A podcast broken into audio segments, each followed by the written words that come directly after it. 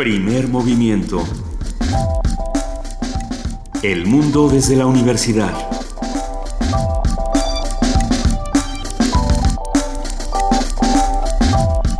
Muy buenos días, son las 7 de la mañana con dos minutos de este 18 de septiembre de 2015 y arrancamos así, primer movimiento. Ya está aquí Luisa Iglesias, que sobrevivió al ataque del pambazo asesino. El ataque del pambazo asesino no es suficiente para frenar el primer movimiento y para impedir que el equipo completo esté esta mañana. Buenos días, Benito Taibo. Buenos días, jefa de información, Juana Inés de ESA. ¿Cómo estás? Muy bien, muchas gracias. Buenos días a todos.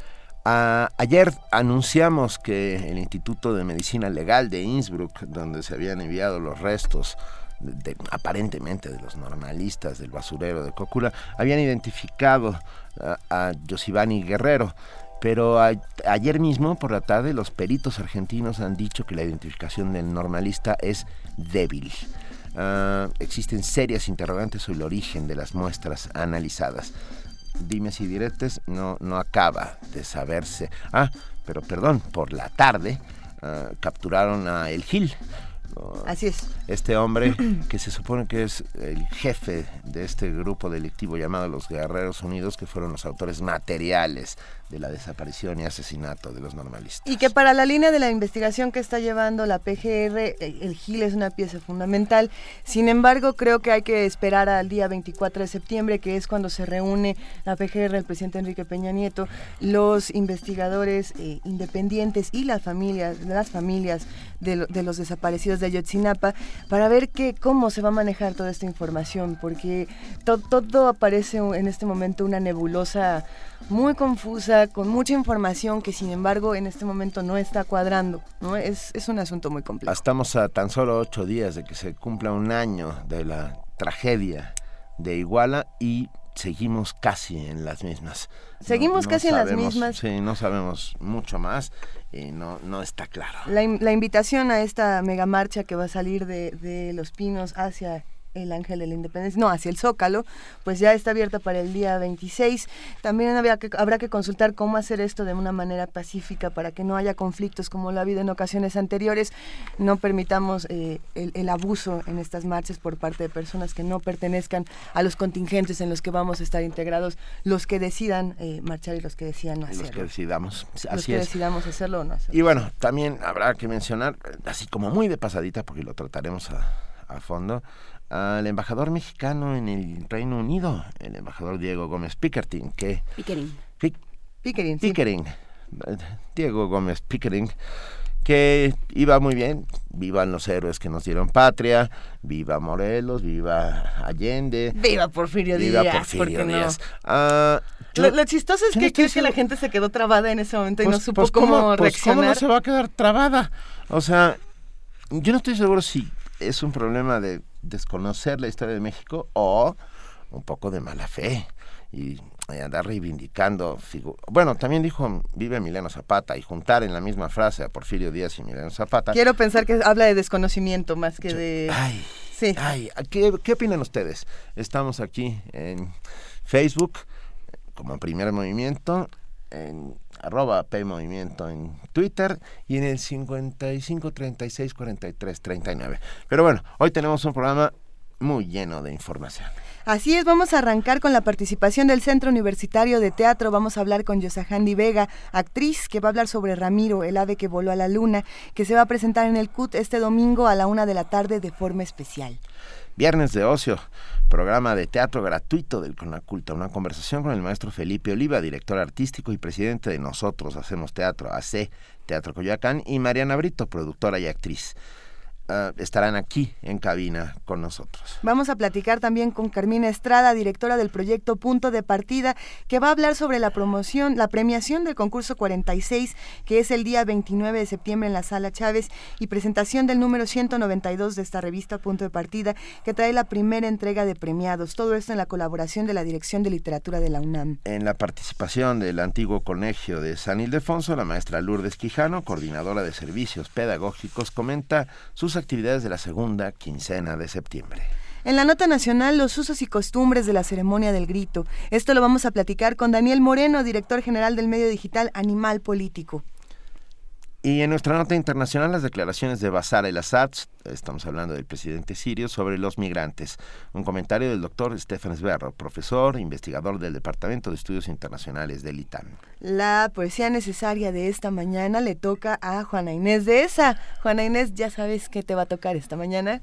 Eh, pues tengo, es que tengo muchas opciones porque, ¿qué crees? A ver ya salió, ya eh, el Consejo Nacional de la Cultura y las Artes, gracias a Gustavo Martín que nos lo hizo ver, ya sacó en versión digital toda la poesía de Manuel Acuña. Yo creo que ya no puede. Yo creo que es una señal divina. sí, ¿sabe Yo creo que se están conjuntando los en, astros. En las carreteras lo dice claramente, respete las señales. Claro. Entonces, hagámoslo. Es momento de... Hoy es día de Manuel Acuña. Oye, no hemos mandado saludos a Mirisac, que ayer nos trajo chiles en nogada. Mirisac, gracias. Que surcó la ciudad para traernos chiles en nogada. Ah, ya, ya lo tenemos en redes sociales, pero bueno, de verdad un abrazo y un beso enorme. Que me guardaron una mordida de chile. Bueno, en nuestra mesa del día, Simbólica Rafael... para que no te pase nada. Chicas, en nuestra mesa del día, Rafael López Castro, sus imágenes y su forma de ver la calle. Una conversión con el maestro Rafael López Castro, que estará aquí en cabina con nosotros. Esta semana primer movimiento va a cerrar con la participación del Centro Universitario del Chopo, este,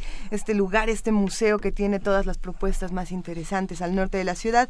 Va a hablar con nosotros José Luis Paredes Pacho, director, que va a hablar sobre el sismo de 1985. Sí, uh, va a hablar desde su perspectiva, porque él estuvo presente en esos primeros momentos en los que la sociedad civil que empezaba a organizarse, tomó el control de la Ciudad de México, una remembranza de José Luis Paredes Pacho. Y el recordatorio de que mañana es el simulacro. y que mañana se cumplen 30 años de ese, de ese terrible momento que nos marcó para siempre a Así todos. Es. Pero bueno, ya está con nosotros, lo agradecemos enormemente a nuestra compañera Cindy Pérez Ramírez para el corte informativo de las 7. Hola, buenos días Benito Luisa, buenos días Juana Inés.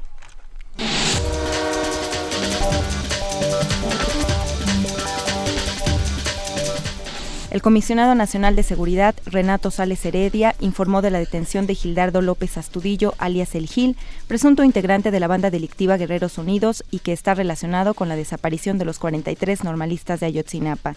Sales Heredia explicó que después de los hechos del 26 y 27 de septiembre, el Gil se cambió tres veces de residencia, localizándose la última en Taxco, Guerrero. Que la detención se realizó en flagrancia delictiva en la vía pública por violación a la Ley Federal de Armas de Fuego y Explosivos, además de la aportación de una identificación falsa, a más de la orden de aprehensión. El detenido fue trasladado a la Ciudad de México y ha sido puesto a disposición de la Subprocuraduría Especializada en Investigación de Delincuencia Organizada de la Procuraduría General de la República. Según el funcionario, López Astudillo era el jefe delictivo de un grupo dedicado a la extorsión, distribución de droga y otros ilícitos en Iguala y Cocula. Cuenta con una orden de aprehensión en su contra por los delitos de delincuencia organizada, secuestros y diversos imputados lo señalan como el autor material de la desaparición de los normalistas. Miguel Ángel Osorio Chong aseguró que la detención de Gildardo López Astudillo, alias El Gil, es una buena noticia y con ella queda claro que no hay impunidad. El secretario de Gobernación dijo que la declaración del presunto delincuente ayudará para conocer los hechos que se suscitaron en Iguala. Es una buena noticia para eh, eh, quedar eh, claro que no hay impunidad, que el Estado mexicano se comprometió por encontrar la verdad y por supuesto encontrar a los culpables y en ese proceso estamos, vamos trabajando y, por supuesto va a ser muy importante las declaraciones que habrá de dar este presunto delincuente. Ayuda, ayuda muchísimo para conocer los hechos que sucedieron en, en Iguala con los jóvenes de Ayotzinapa, de la normal. es muy importante, muchas de las ligas en todo este proceso de investigación dieron hacia este, esta persona entonces es muy importante saber su declaración, que por supuesto eh, buscaremos que se dé, así lo, hay, eh, va, lo ha comentado la Procuradora, con toda transparencia para que todos puedan conocer exactamente lo que comenta califica la Universidad de Innsbruck de exitosa la identificación de los normalistas. El Instituto de Medicina Forense de la Universidad de Innsbruck, Austria, calificó de exitosos los estudios practicados a las muestras mexicanas del caso Iguala y que permitieron la identificación de Alexander Mora Venancio y Josivani Guerrero de la Cruz. Mediante un comunicado, la institución explicó que en el procedimiento se utilizó una tecnología novedosa para la identificación de ADN conocida como primera extensión captura masiva paralelamente de secuencia. El organismo señaló que de 16 muestras, de las 17 entregadas por la PGR, se obtuvo material genético de 9, pero solo de 2 se logró establecer identidad con los estudiantes desaparecidos de Ayotzinapa. Padres de los normalistas de Ayotzinapa descalificaron el informe que presentó la PGR sobre la posible identificación de uno de los 43 estudiantes desaparecidos. Felipe de la Cruz, vocero de los padres, dijo que este informe, en el que se identifica a Yosivani Guerrero de la Cruz, no cambiará las acciones planeadas para exigir el esclarecimiento de los hechos y la búsqueda de los normalistas. Al señalar que la procuradora Areli Gómez dijo que hay indicios nada más y que los resultados son moderados, Felipe de la Cruz advirtió que mientras no sea comprobado al 100%, no será creído por los padres de los normalistas. En Michoacán, la Procuraduría Estatal requirió a seis autodefensas por el enfrentamiento ocurrido la tarde del miércoles en el municipio de Lázaro Cárdenas, con un saldo de siete personas muertas. La dependencia precisó que los civiles armados están en calidad de requeridos para tomarles declaración ministerial por su participación en los hechos. De acuerdo con las autoridades michoacanas, cuatro de los fallecidos eran presuntos integrantes de un grupo delictivo que opera en esa región y los otros tres eran miembros de grupos de autodefensa de la comunidad Caleta de Campos. En el panorama internacional, las autoridades chilenas confirmaron la víctima 12 del fuerte terremoto de 8.4 grados que afectó el miércoles a Chile y que contó incluso con una alerta de tsunami. Según el director de la Oficina Nacional de Emergencia, Ricardo Toro, la víctima fue encontrada en la caleta de pescadores de la región de Coquimbo, mientras que esta madrugada se registró un sismo de 6 grados Richter a 58 kilómetros al oeste de Los Vilos. Afirma Ban Ki-moon que la ONU no puede acabar sola con los casos de abuso sexual perpetrados por el personal de paz. El secretario general de la ONU solicitó este jueves a los países que contribuyen tropas a las misiones de paz que pongan fin a la protección de los responsables de abuso y explotación sexual y que estos sean juzgados. Ban Ki-moon hizo ese llamado en una reunión en la sede de la ONU con representantes de esos estados a los que fueron convocados para fortalecer las medidas de prevención, de cumplimiento de la ley y las acciones remediales para eliminar esos abusos. El titular de la ONU agradeció la generosidad de esos estados cuyos hijos e hijas arriesgan sus vidas en las áreas más atribuladas del planeta para proteger a los más vulnerables y hacer avanzar la causa de la paz. Sin embargo, manifestó que un acto terrible de explotación o abuso sexual puede empañar el noble sacrificio de miles de personas. Hay que hacer mucho para desterrar esos abusos de nuestras misiones, pero la ONU no puede hacerlo sola. Esto es también responsabilidad de los Estados miembros. Poner fin a estos actos depende del apoyo total y el trabajo de ustedes, dijo Juan. El responsable de la ONU informó sobre las medidas adicionales que ha adoptado a la luz de las más recientes denuncias, entre las que incluyó la solicitud a los países de que hagan una selección rigurosa del personal que enviará las misiones para excluir a los que tengan historial de abuso sexual.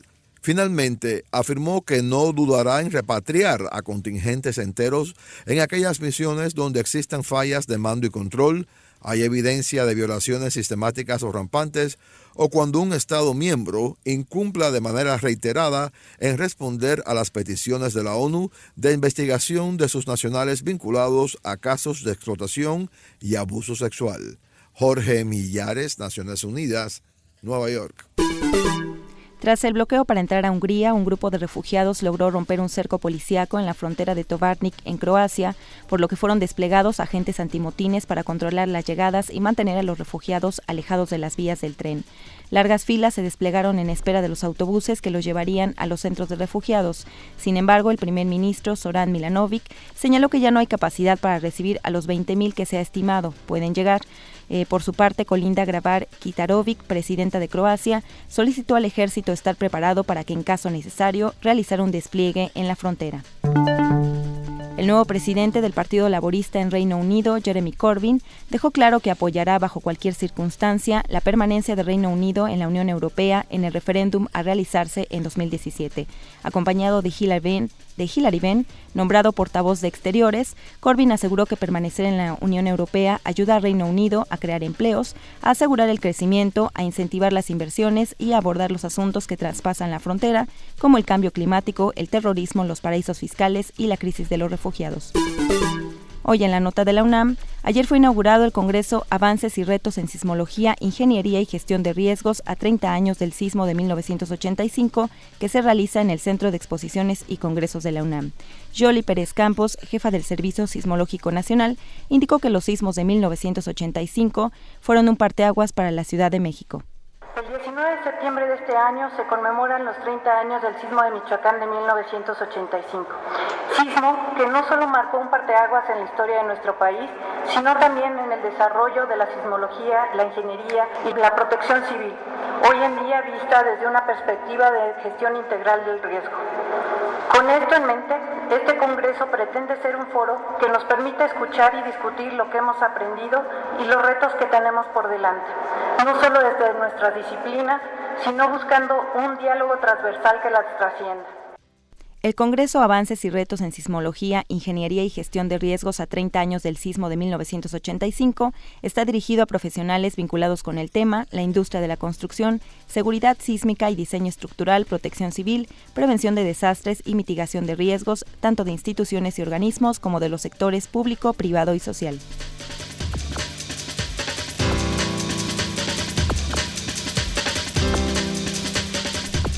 Muchas gracias a nuestra compañera Cindy Pérez Ramírez por este corte informativo de las 7 de la mañana.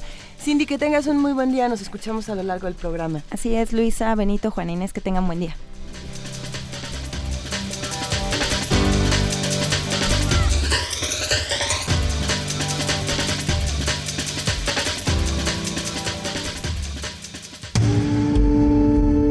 Primer movimiento donde todos rugen, el puma ronronea.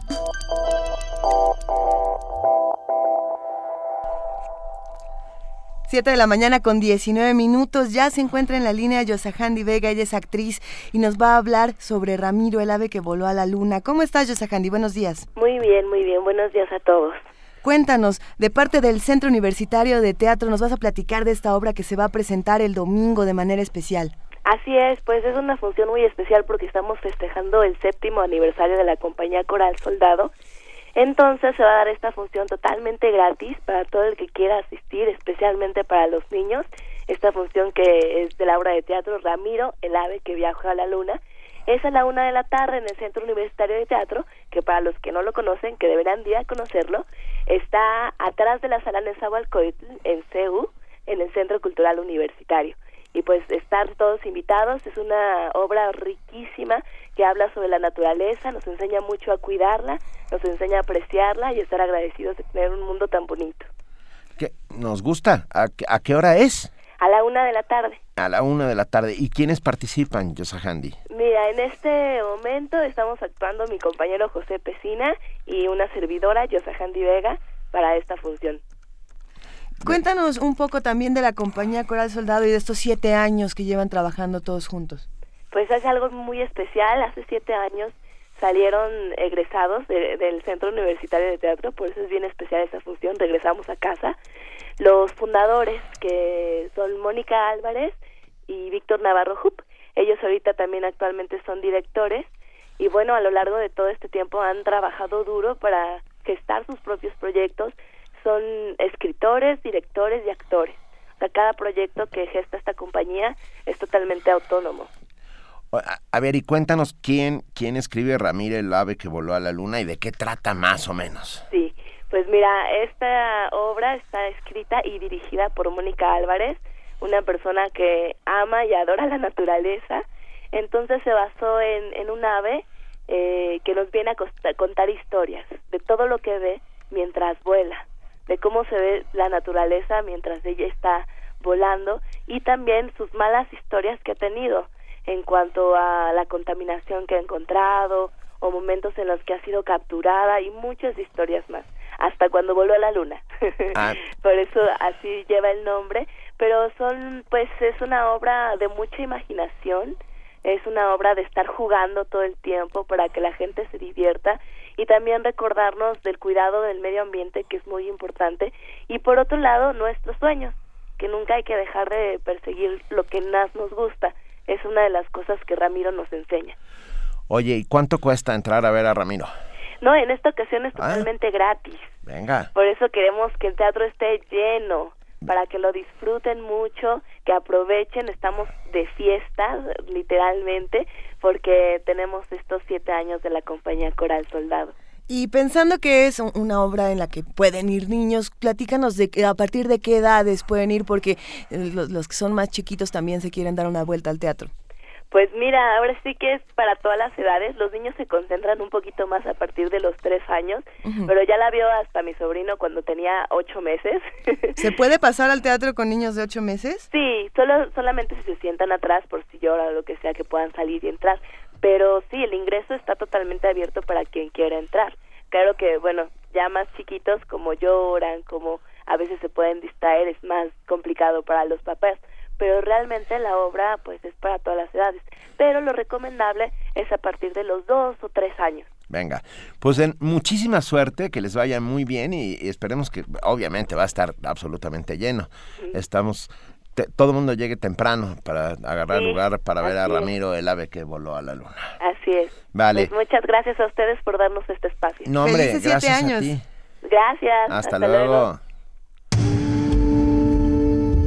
Primer movimiento.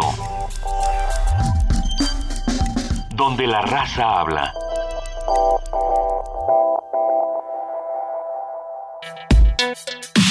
Viernes de ocio. Teatro gratuito. Prevención por nuestros jóvenes es un proyecto enfocado en promover el teatro como un sanador social, apoyado por Conaculta y realizado por el Teatro Coyoacán y nosotros hacemos Teatro AC. Este es el tercer año consecutivo en que se lleva a cabo teatro gratuito. Tiene una duración de ocho meses, tiempo en el que ofrecerá diversas puestas en escena, todas de entrada gratuita. Inició en el mes de agosto del presente año y continuará hasta abril de 2016. Dos de las obras que se han presentado en lo que va de este programa son El Tartufo de Molière y Bubblegum de Plio Galindo. Nos acompañan en el estudio esta mañana el maestro Felipe Oliva, director artístico y presidente de Nosotros Hacemos Teatro AC, Teatro Coyoacán. Muy buenos días, Felipe. Bienvenido aquí a la cabina. Gracias, buenos días, buenos días a todos. También nos acompaña aquí Mariana Brito, ella es productora y actriz, productora y secretaria de Nosotros Hacemos Teatro AC, Teatro Coyoacán. Bienvenida. Así es, muchísimas gracias. Buenos días. Bueno, pues con ellos platicaremos sobre el programa de teatro gratuito de Conaculta, su oferta, sedes, públicos, etcétera, etcétera. A ver, ¿qué es teatro gratuito? Ay, Como su nombre lo indica, debe ser Gratuito. Eso. bueno, mira, es, uno, es un proyecto que tenemos desde hace ya varios años, eh, que nuestra asociación empezó a impulsar primero apoyando a gente de tercera edad, dándoles entrada gratis para que disfrutaran de nuestras obras. Después lo empezamos a abrir a los papás de los alumnos que nos visitaban. Después nos dimos cuenta que había una necesidad muy grande de la gente de ver teatro, pero que no había recursos y que, bueno, nosotros teníamos que buscar la manera a través de nuestra asociación de ver cómo podríamos ayudar a que más gente viera teatro y, bueno, presentamos un proyecto a la Cámara de Diputados de, de la legislatura que recién terminó y pues eh, les atrajo el proyecto y decidieron apoyarlo y bueno, eh, impulsamos hace pues ya dos años eh, este proyecto que era teatro de prevención. Primero fue un impulso al consumo de nuestro teatro nacional, después eh, teatro para fortalecimiento del tejido social y ahora teatro de prevención por nuestros jóvenes. Y es un recurso etiquetado de la Cámara de Diputados que se baja a través de Conaculta y con, ese recurso y los recursos de nuestra asociación y algunas otras instancias privadas eh, logramos abrir las puertas del teatro para que la gente de escasos recursos pueda disfrutar de puestas en escena profesionales eh, con un mensaje donde hablamos pues de la falta de comunicación de padres a hijos, el asunto de falta de una correcta educación sexual, eh, la hiperviolencia que existe, la violencia de género eh, y bueno, una serie de problemas que atacamos en estas obras como el bullying también, el bullying cibernético. Y bueno, este año nos arrancamos con las obras Bubblegum y recién terminamos Tartufo, pero viene El médico a palos y vendrá una apuesta que hemos manejado desde hace de seis años, que es Cosas de Muchachos, la vamos a regresar con ella a escena para pues hablar de esto mm, de prevención de nuestros jóvenes. Y hablamos de la prevención para el consumo de las drogas, que no se nosotros no los vamos a alejar de las drogas, pero por lo menos vamos a buscar que se prevenga, ¿no? Que se hable de qué puede pasar si se consume o no se consume, eh, qué puede pasar con el consumo del alcohol y sobre todo pues eh, buscamos que haya una unión familiar, que es lo que más nos ha encantado de nuestro trabajo. perdón, es que me quedé pensando ah, en Molière y en la prevención. ¿Hacen adaptaciones de las obras clásicas de Molière? Sí. Ah. Eh, bueno, hicimos primero El Lavaro y luego hicimos Tartufo y ahora viene Médico a Palos. O sea, se van a echar todo Molière. Pues casi, yo, yo soy la reencarnación de Molière, entonces es importante. No, bueno. No, bueno. no, eh, lo que pasa es que siendo clásicos, eh, tocan ellos temas universales. Molière es, un creador universal y que desgraciadamente sus textos son Sí, eh, son vigentes en todo momento. Entonces, hablar del médico a palos es una, es una historia simpática donde obligan a alguien a ser médico, ¿no? Y su esposa le, hace una venganza, ¿no? Pero hablamos ahí de la violencia de género. ¿no? Porque este leñador abusa de su mujer y la golpea y la mujer dice, sí, es mi marido y él tiene derecho a golpearme. Bueno, eso parece muy simpático si lo vemos en el contexto de Molière, pero cuando lo bajamos a nuestra realidad, pues cuántas mujeres hay que aceptan que el marido las golpee, las maltrate, las humille, ¿no? Y bueno, de alguna manera la mujer busca esa venganza eh, y la comete contra el marido. Y al mismo tiempo es la historia de, una, de un padre que quiere casar a su hija con alguien que ella no quiere. Entonces, este asunto de los jóvenes que buscan una eh, verdadera relación de pareja, cómo estar unidos, pues están ahí en Molière. Eh, en este clásico lo montamos a la manera clásica con vestuario de época, pero pues jugamos con muchísimos anacronismos. Ahora bien, Mariana, como productora y actriz, ¿tú qué piensas? ¿El teatro hasta dónde tiene que educarnos y en qué momento también es un reflejo en el que nosotros aprendemos quizá más a partir del reflejo de lo que estamos viendo en el personaje con el que nos vamos a identificar. Claro que sí, mira, nosotros creemos que el teatro tiene una función social si no, pues no es teatro, ¿no? Entonces, eh, todos nuestros montajes van en ese, en ese tenor y sí es, eh, para nosotros ha sido muy importante generar un momento de reflexión, más que decir haz o no haz, es generar reflexión en los jóvenes y en los padres para que puedan tener un punto de partida o un momento en el que puedan decir, vamos a hablar de este tema que no nos atrevíamos a hacerlo en casa. Entonces puede ser este punto, esta obra o el tema que, pueda eh, eh, soltar esa tensión que de repente hay en casa y que no nos atrevemos a hablar como los jóvenes no se atreven a hablar con, con los padres. Y pues eso es el, el objetivo, ¿no? desde que nosotros empezamos con cosas de muchachos, hace 16 años era el objetivo, romper ese, e, esa distancia entre los padres y los hijos, entre los alumnos y los maestros y poder eh, generar una, una, línea de comunicación. ¿Cuál es el tema más difícil que, al que han tenido que acercarse y que no han sabido por dónde y que cuando encontraron hacia dónde se tenían que dirigir pudieron avanzar con este proyecto? ¿Cuál ha sido ese tema? Pues yo creo que la pedofilia. Sí. Eh, nosotros eh, sí, eh, empezamos a hablar del tema eh, por ahí del 2002 con una obra que se llamó Pecado de Omisión, después lo hicimos con Los Niños Prohibidos, incluso en el Tartufo hacíamos esa mención, eh, justo el Tartufo, la venganza que acomete el Tartufo contra esa familia eh, era porque su hermano había sido abusado, ¿no? y bueno, es un tema muy complicado, que en las escuelas no se habla, se, se, toca muy veladamente, por eso es, un tema prohibido y la, obra que había escrito Jesús González Dávila, que era Los Niños Prohibidos, pues decíamos, es que cómo podemos hablar de estos temas y lo hacíamos, lo hacemos. y en una obra que Mariana escribió que se llama Silencios, que hablábamos sobre también el tema, además de, de, maestros que abusan de las alumnas, malos maestros que abusan de alumnas o de alumnos, ¿no? Y eh, que hay acoso sexual, ¿no? Lo tocábamos en esa obra y mira, nos llegaban correos y llegaba eh, espectadoras jovencitas. Nos tocó, te cuento la historia de una jovencita de 15 años eh, que regresó con la mamá, la mamá toda angustiada y nos decía, es que después de ver la obra se la pasó llore, llore, llore y no entendíamos por qué. Y nos dimos cuenta el siguiente día que logró hablar la niña, pues de que el primo había estado abusando de ella y llevaba años abusando de ella. Y finalmente pudo hablarlo después de haber visto la obra y pudo hablarlo y se acercaron con nosotros y nos dijeron, bueno, ¿y ahora qué hacemos? Y dije, bueno, pues pues, pues, primero hay que hacer la denuncia. Eh, y bueno, decíamos, nosotros no somos eh, pues policías, ni somos, eh, pues, nosotros hacemos teatro y ya, pero le, sí les damos una orientación, porque sí hay mucha gente que se nos acerca después de ver estos temas eh, que, que, casi no se tocan en nuestra cartelera, el, pues nosotros tenemos este acercamiento con otras asociaciones, con otras fundaciones, y le decimos, mira, nosotros no te podemos ayudar, pero acércate acá, ve a este sitio, habla con esta gente y ellos te podrán ayudar. Y afortunadamente lograron hablar el tema, le dieron seguimiento eh, y bueno, hasta ahí después eh, la gente, la señora regresaba con otras amigas de ella a ver la obra.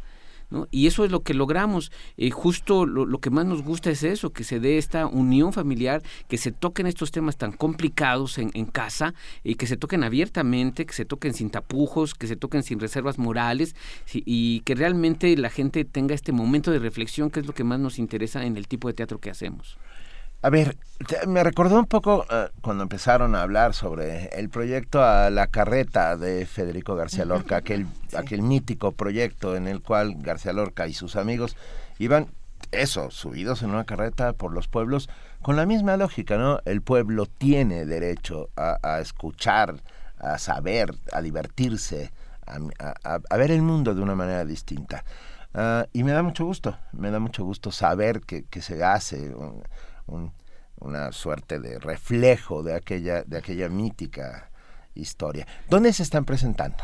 Estamos en el Teatro Enrique Lizalde, antes Teatro Coyoacán. Está ahí en la calle de Héroes Así del 47, es. Ah. número 122, en la colonia San Mateo, Coyoacán. Esto es donde está la SOGEM. Ahí, en la Escuela de Escritores de la SOGEM. Es todo el conjunto. Está el, es el Centro Cultural José María Fernández Unzaín, que fue uno de los fundadores.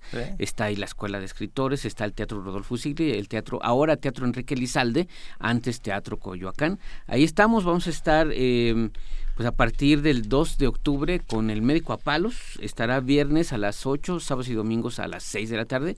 Seguimos con Bubblegum a las 12 del día, sábados y domingos a las 12 del día. Y a partir del 24 de, de octubre con Cosas de Muchachos, sábados y domingos a la 1 de la tarde. Y es gratuito, obviamente. Completamente gratuito, completamente gratuito. Porque si no, te estarían pecando de omisión con el nombre con el nombre del propio proyecto. Así es. Entonces, ¿cómo sobrevive una compañía que vive del teatro gratuito? ¿Qué es lo que tienen que hacer? ¿En dónde consiguen los apoyos?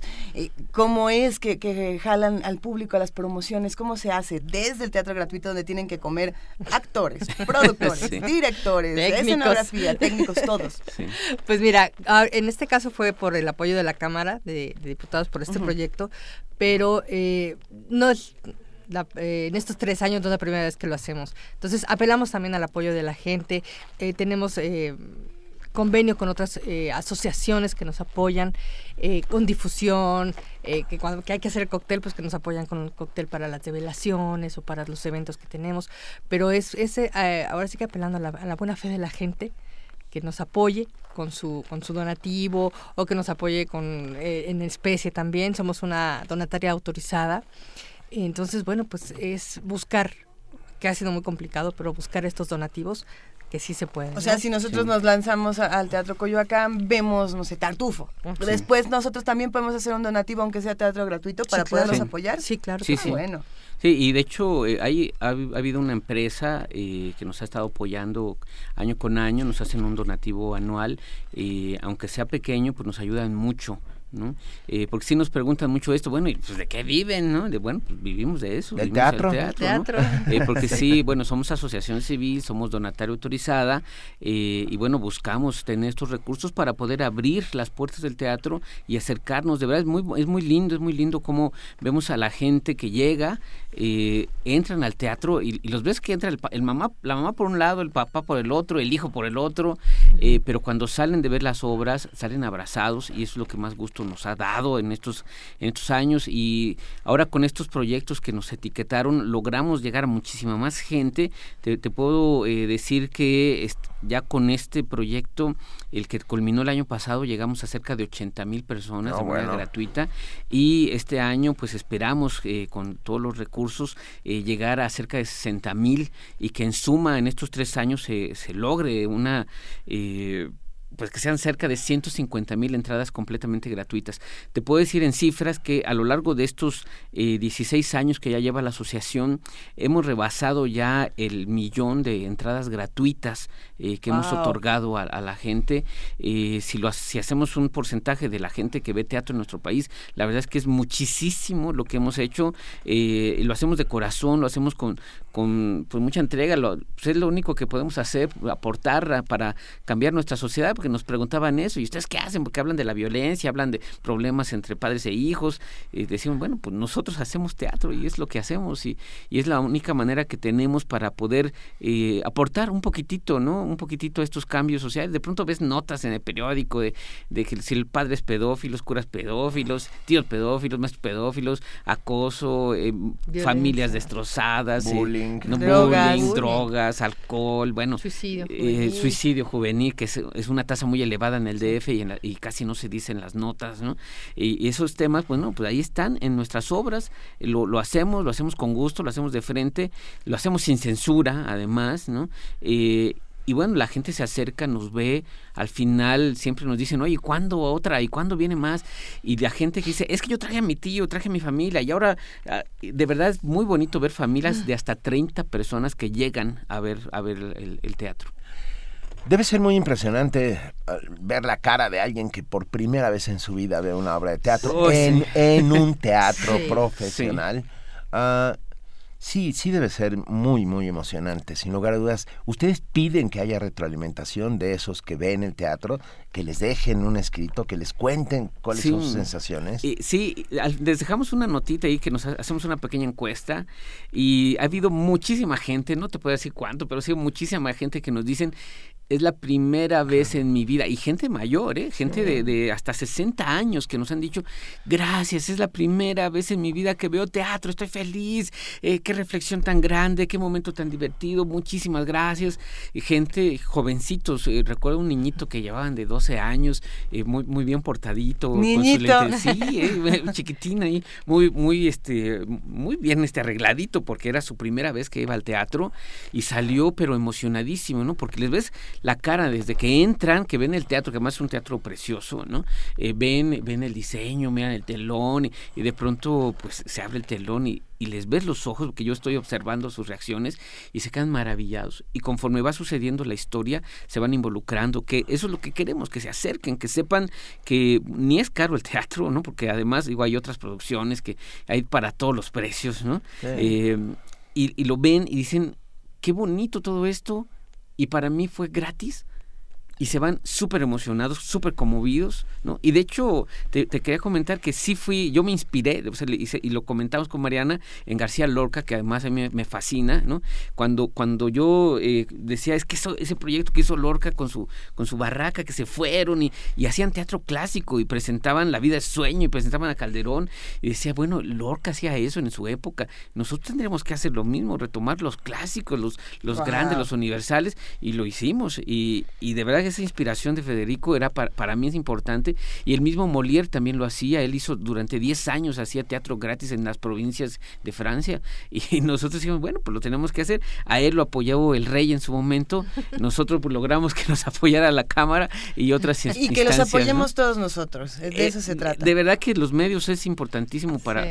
para nosotros porque pues no tenemos para pagar publicidad, no tenemos para pagar eh, pega de carteles o espectaculares. eh, de pronto yo veo campañas de ven y asómate y ve lo que estamos haciendo. Digo, bueno, ¿y por qué eso que están gastando en espectaculares no lo invierten en otro tipo de cosas? Digo, nosotros no tenemos más que los espacios que nos brindan ¿no? en los medios. Habrá, será importante decir, y esto es una estadística que leí hace, hace algún tiempo, ah, que la Ciudad de México es el lugar del mundo donde mayor número de espectáculos gratuitos se brindan, eh, del mundo, eh, del mundo entero. Y muchas veces... Muchas veces no los Eso, conocemos. No nos enteramos, ¿no? Creo que vale muchísimo la pena Hay que que nos demos mencionar, una por vuelta. ejemplo, Carro de Comedias de la propia UNAM. Sí, ¿cómo no? Nosotros, es parte, parte nuestra, lleva muchos años Sí. montando y desmontando obras y haciendo también teatro gratuito, ¿no? Y- y La- clásicos, y clásicos, clásicos. por supuesto. Pues nosotros queremos ir a teatro Nosotros queremos gratuito. ir y queremos felicitarlos y queremos Agradecerles. y queremos ah, confirmar que, que las artes sanan sanan sanan de la banalidad de la violencia de la estulticia de, de los tiempos terribles en que vivimos es. que, que un niño que ve a Molière o que, o que lee el diario de Ana Frank o las batallas en el desierto o que escucha una sinfonía pues puede cambiarle la vida y no convertirse luego en un sicario, pues, ¿no? Que puede, que puede encontrar en eso que mira un reflejo de, de una vida distinta y eso nos parece importantísimo. Sí, nosotros decimos al término de cada función que estamos convencidos que lo único que puede ayudarnos a disminuir tanta violencia en la que estamos es el arte, la cultura y la educación, el buen deporte, la ciencia y la tecnología. Y nuestra aportación es el arte. Estamos convencidísimos que el arte es un reflejo de los valores para reproducirlos y de los vicios para acabar con ellos.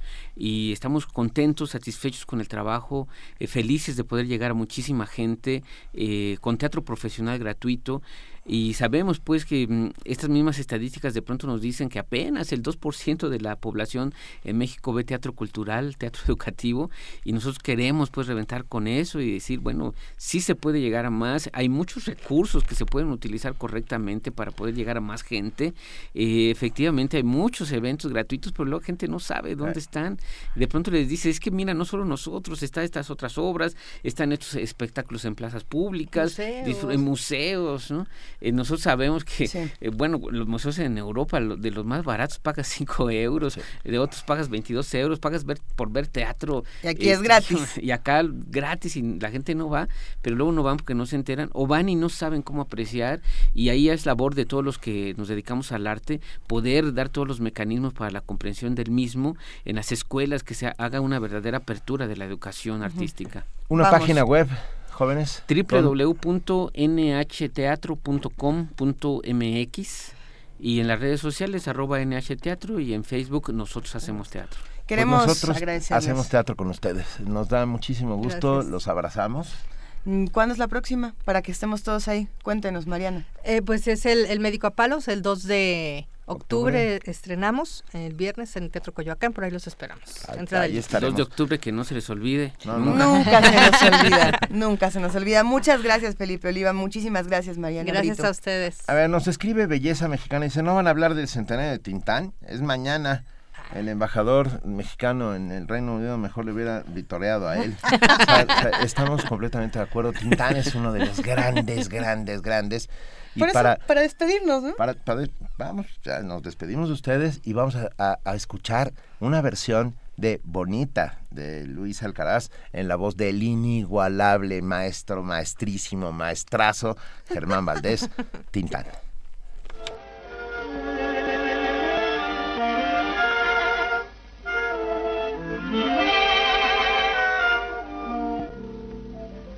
Bonita como aquellos juguetes que yo tuve en los días infantiles de ayer. Bonita como el beso robado sinceridad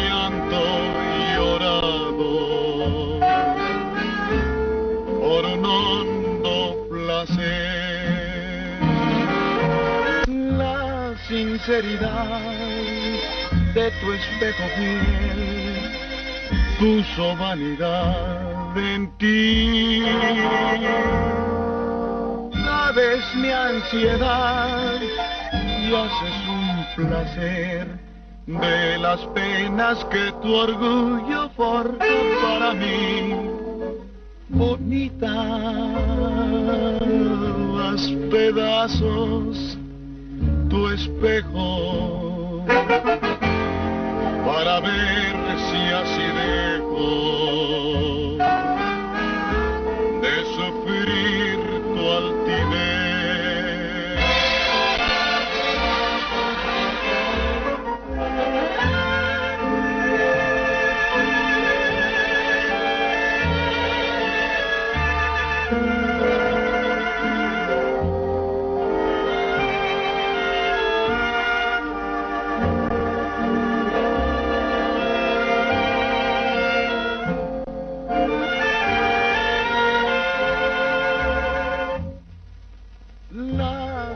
de tu espejo fiel puso vanidad en ti. Sabes mi ansiedad y haces un placer de las penas que tu orgullo forja para mí. Bonita, pedazos tu espejo para ver si así dejo de sufrir tu Primer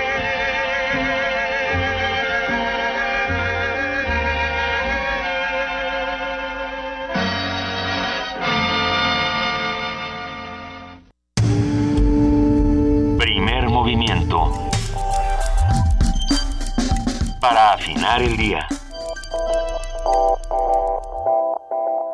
Son las 7 de la mañana con 47 minutos y después de hablar de teatro con nuestros compañeros del CUT, con nuestros compañeros de teatro gratuito, también esta mañana vamos a hablar de literatura y qué mejor que hacerlo con nuestros compañeros de la Dirección de Literatura de la UNAM y con Carmina Estrada, directora del proyecto Punto de Partida, que tiene estos fabulosos premios y esta revista que para los jóvenes es fundamental. ¿Cómo estás, Carmina Estrada? Buenos días. Buenos días, ¿cómo están ustedes? Muy bien. Es un placer hablar contigo esta mañana. ¿Cómo va eh, el concurso, la premiación del concurso 46 de punto de partida? Así es, eh, se dice fácil, pero imagínate 46 años ya eh, premiando la, la joven creación y la joven imagen en, en el país ya es mucho, ¿no?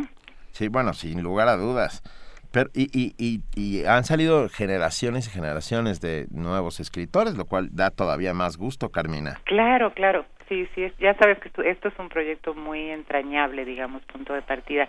Y este, el martes 29 se realiza la premiación precisamente en la sala Carlos Chávez del Centro Cultural Universitario de esta edición 46. ¿Y nos puedes adelantar algo?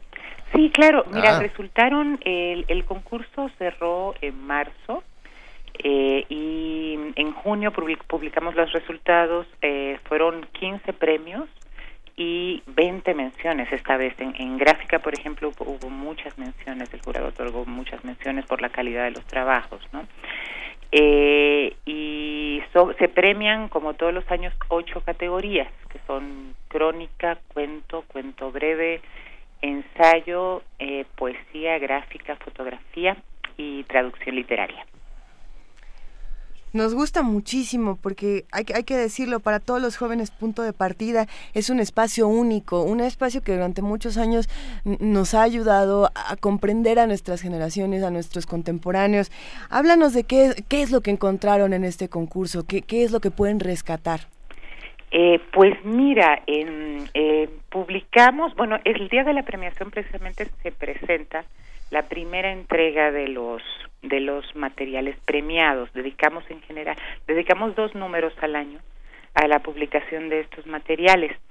Eh, y en, en, en un dossier, ¿no? Esta vez publicamos el, el trabajo ganador de poesía, eh, que es un, un trabajo muy muy interesante yo diría como un reto al lector en un lenguaje medio telegráfico digamos pero con una una consistencia narrativa muy muy sólida no eh, que es obra de José Emilio Hernández se llama Danza de la Muerte ese primer premio de poesía.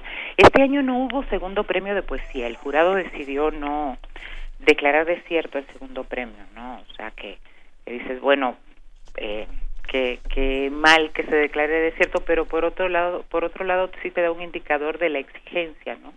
Claro. De, de nuestro jurado en, en las distintas categorías. Eh, publicamos también en cuento un- el primer y segundo lugar.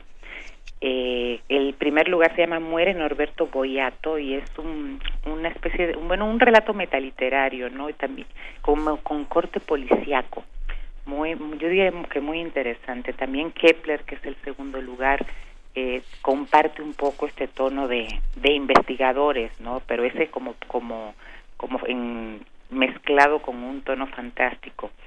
Eh, y en ensayo, por ejemplo, tenemos el primer lugar es Mientras tanto de de Diego Casas que que trabaja esta relación que está ahora tan tan tan en boga de la memoria, la eh, la intimidad y la memoria, ¿no? Que este este tema tan tan contemporáneo.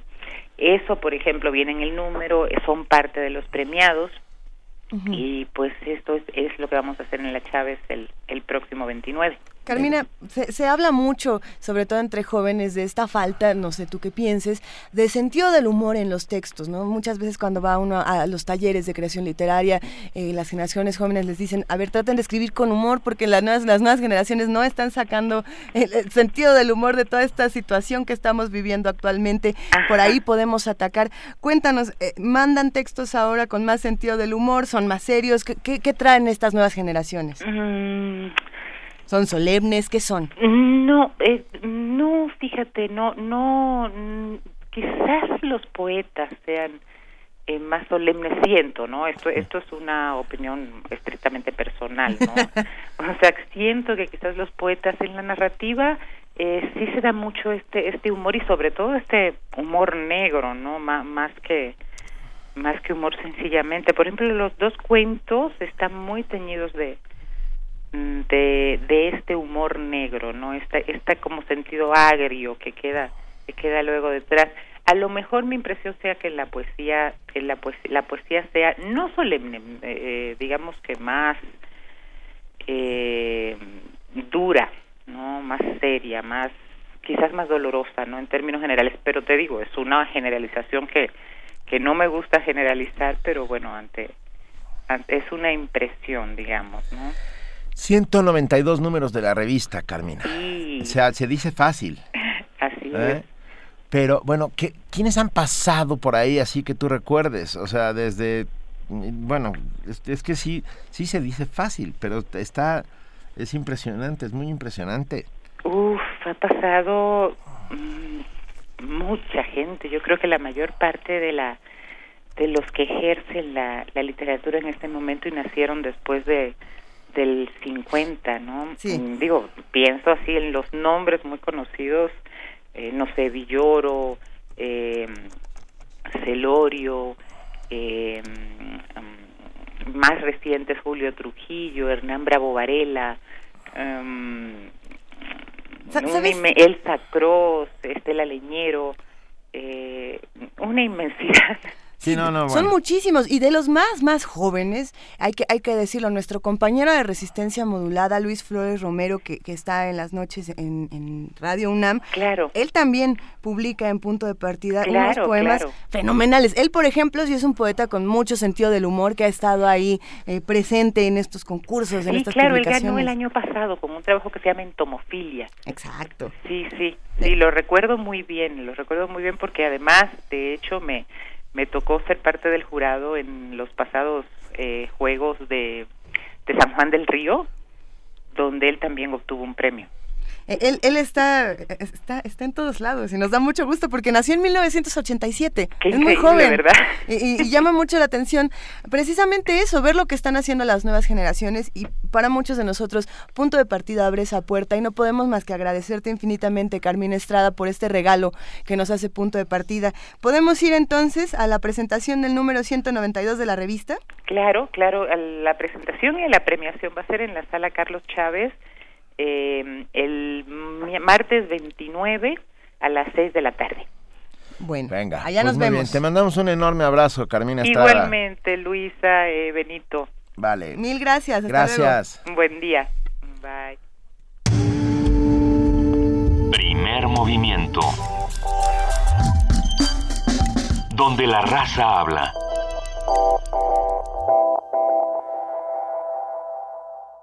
Heraclio Cepeda Ramos fue narrador, poeta, periodista, político, promotor cultural y académico universitario. Nació en San Cristóbal de las Casas, Chiapas, el 24 de marzo de 1937 y su destino fue escribir y relatar los mundos. El también autor de El tiempo y el agua, Benzulul, Andando el tiempo y Ratón que vuela, tuvo siempre un vínculo especial con nuestra emisora, tanto que en 1993 fue designado director de Radio UNAM por el entonces rector José Sarucán. Sarucán, Sarucán. De los oficios que hago, a mí me gusta más el de cuentero que el de cuentista. Porque el de cuentista es solitario, en cambio el de cuentero es solidario. entre todos van haciendo el relato, porque mira, un cuento es como una bolita de pan que tiene su levadura y tiene sus leyes internas, tiene vida y va creciendo y va subiendo y entre el sudor de todas las manos es como se va formando el cuento y hay que contarlo 100, 200, 300 veces, lo único que no se vale es contarlo igual, siempre hay que contarlo distinto y entre todos los que te están oyendo te van ayudando y es un trabajo realmente colectivo, realmente solidario. Hasta que un día crees tú que está tan perfecta la bolita de pan que lo puedes meter al horno y entonces lo escribes y ahí lo matas. El 17 de septiembre de 2015, Heraclio Cepeda, Laco, como lo llamaban de cariño, falleció a la edad de 78 años. Deja un largo silencio, pero su ingenio y elocuencia siguen perennes en cada uno de sus senderos. Heraclio Cepeda, 1937-2015. Descanse en paz. Somos la izquierda que lucha por la gente, una fuerza permanente que promueve la justicia social. Y porque la lucha por la transformación de México se encuentra arraigada en nuestros corazones, demandamos al INE se regresen los más de 37 mil votos que desaparecieron indebidamente durante la caída del sistema. El proceso electoral no ha terminado. No hemos perdido el registro. Nos faltan 3.300 votos. Hemos sido, somos y seremos el Partido del Trabajo. RTC y Conaculta te invitan a conocer México es Cultura, la plataforma de Conaculta para la difusión de diversas actividades de cine, danza, teatro, música, entre otras. Se trata de una cartelera nacional que puedes consultar en español o en inglés, una línea telefónica gratuita 01800 Cultura y aplicaciones para dispositivos móviles. Para más información, consulta www.mexicoescultura.com.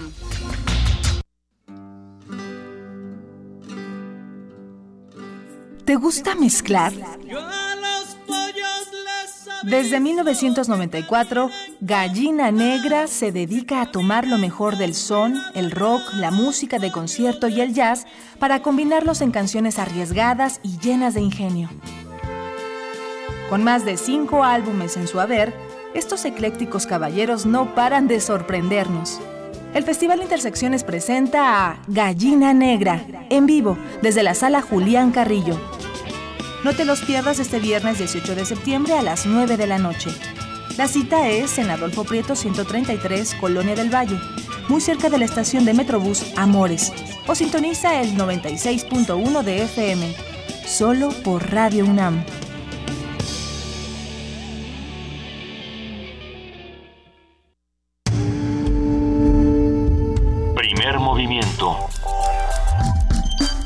Información azul y oro.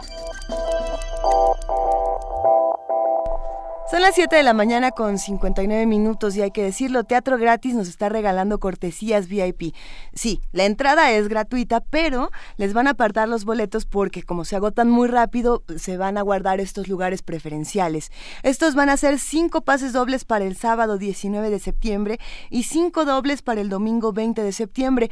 Los del sábado los vamos a regalar, o bueno, a ver, todos los vamos a regalar por teléfono al 55 36 43 39. Nos tienen que dejar su nombre completo, su correo electrónico y decirnos para qué día quieren, si para el sábado 19 o para el domingo 20 de septiembre. Llámenos, estamos en el 55 36 43 39 y Manuel Defis nos escribió y me, ganó me ganó el chiste, pero bueno, nos dice, ¿qué les parece que Miguel Ángel Mancera llamó Heráclito a Heraclio Cepeda ayer en su informe? Pues, pues, ¿qué te digo?